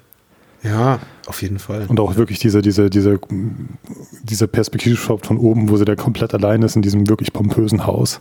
Mhm. Ähm, es, äh, ja, also Argento zeigt da wirklich, was er kann. Ich kann nur zusammenfassen, wenn ich es in zwei setzen müsste. Äh, rein ästhetisch ganz grandios, Argento auf der Höhe seiner Kunst. Äh, ja. Tolles, tolles Gefühl für Raumgestaltung, auch tolles Gefühl für Architektur. Einfach ein, ich möchte nicht sagen ein Nichts am Plot, aber ein, ein wirklich überladener von sehr vielen, ja auch boah, nahezu grenzwertig überflüssigen Figuren bevölkertes äh, Plot-Sammelsurium. Äh, trotzdem so inszeniert, dass man selten in Frage stellt, was machen die eigentlich alle hier? Und äh, es macht unglaublich viel Spaß und wie gesagt, ist auch so temporeich, dass ich niemals genug Zeit habe, mir innezuhalten, um mich zu fragen, ja, okay, wie kommt eigentlich A über A von B nach C? Naja, ich mag Tenebrae sehr, sehr gerne. Ich mag den auch total gerne. Alles weiß und grau und modern und so ein bisschen futuristisch und dieser bisschen futuristische Disco-Score und ja. die fiesen Mordspitzen und wirklich schön, schnell, knackig inszenierte Morde mit langem, langem Aufbau. Ja, Argento hat schon bewiesen, dass er was kann. Also, absolut. Ja, dann sind wir durch. Dann haben wir alle sieben Punkte. Dann, wo kann man dich denn finden? ähm, mein Podcast heißt Bahnhofskino und man findet mich unter bahnhofskino.com. Natürlich ansonsten gerne im Podcatcher oder in der Podcast-App eurer Wahl. Ansonsten natürlich auch bei Apple Podcasts und Spotify, TuneIn, Deezer, Stitcher. Wo auch immer ihr wollt. Und äh, ansonsten guckt auch gerne trotzdem mal ins Blog rein, auch wenn ich weiß, dass es für wahrscheinlich 99 Prozent aller Menschen nicht die präferierte Art und Weise ist, Podcasts zu hören, denn da gibt es eben auch meine anderen Formate, die ich moderiere und produziere, zu hören. Zum Beispiel auch Serienpodcasts und Spin-offs und sowas. Also Bahnhofskino, danke für das Interesse. da ist viel zum Hören dabei. Uns gibt es so auf abspanngucker.de oder auf Twitter unter Abspannpodcast. Und ihr findet uns auch neuerdings auf Steady unter steadyhq.com slash Abspanngucker. Ja, dann, dann hören wir uns weiter im Sette Jolly bei, bei anderen Episoden. Und dann Servus und bis zum nächsten Mal. Bye, bye.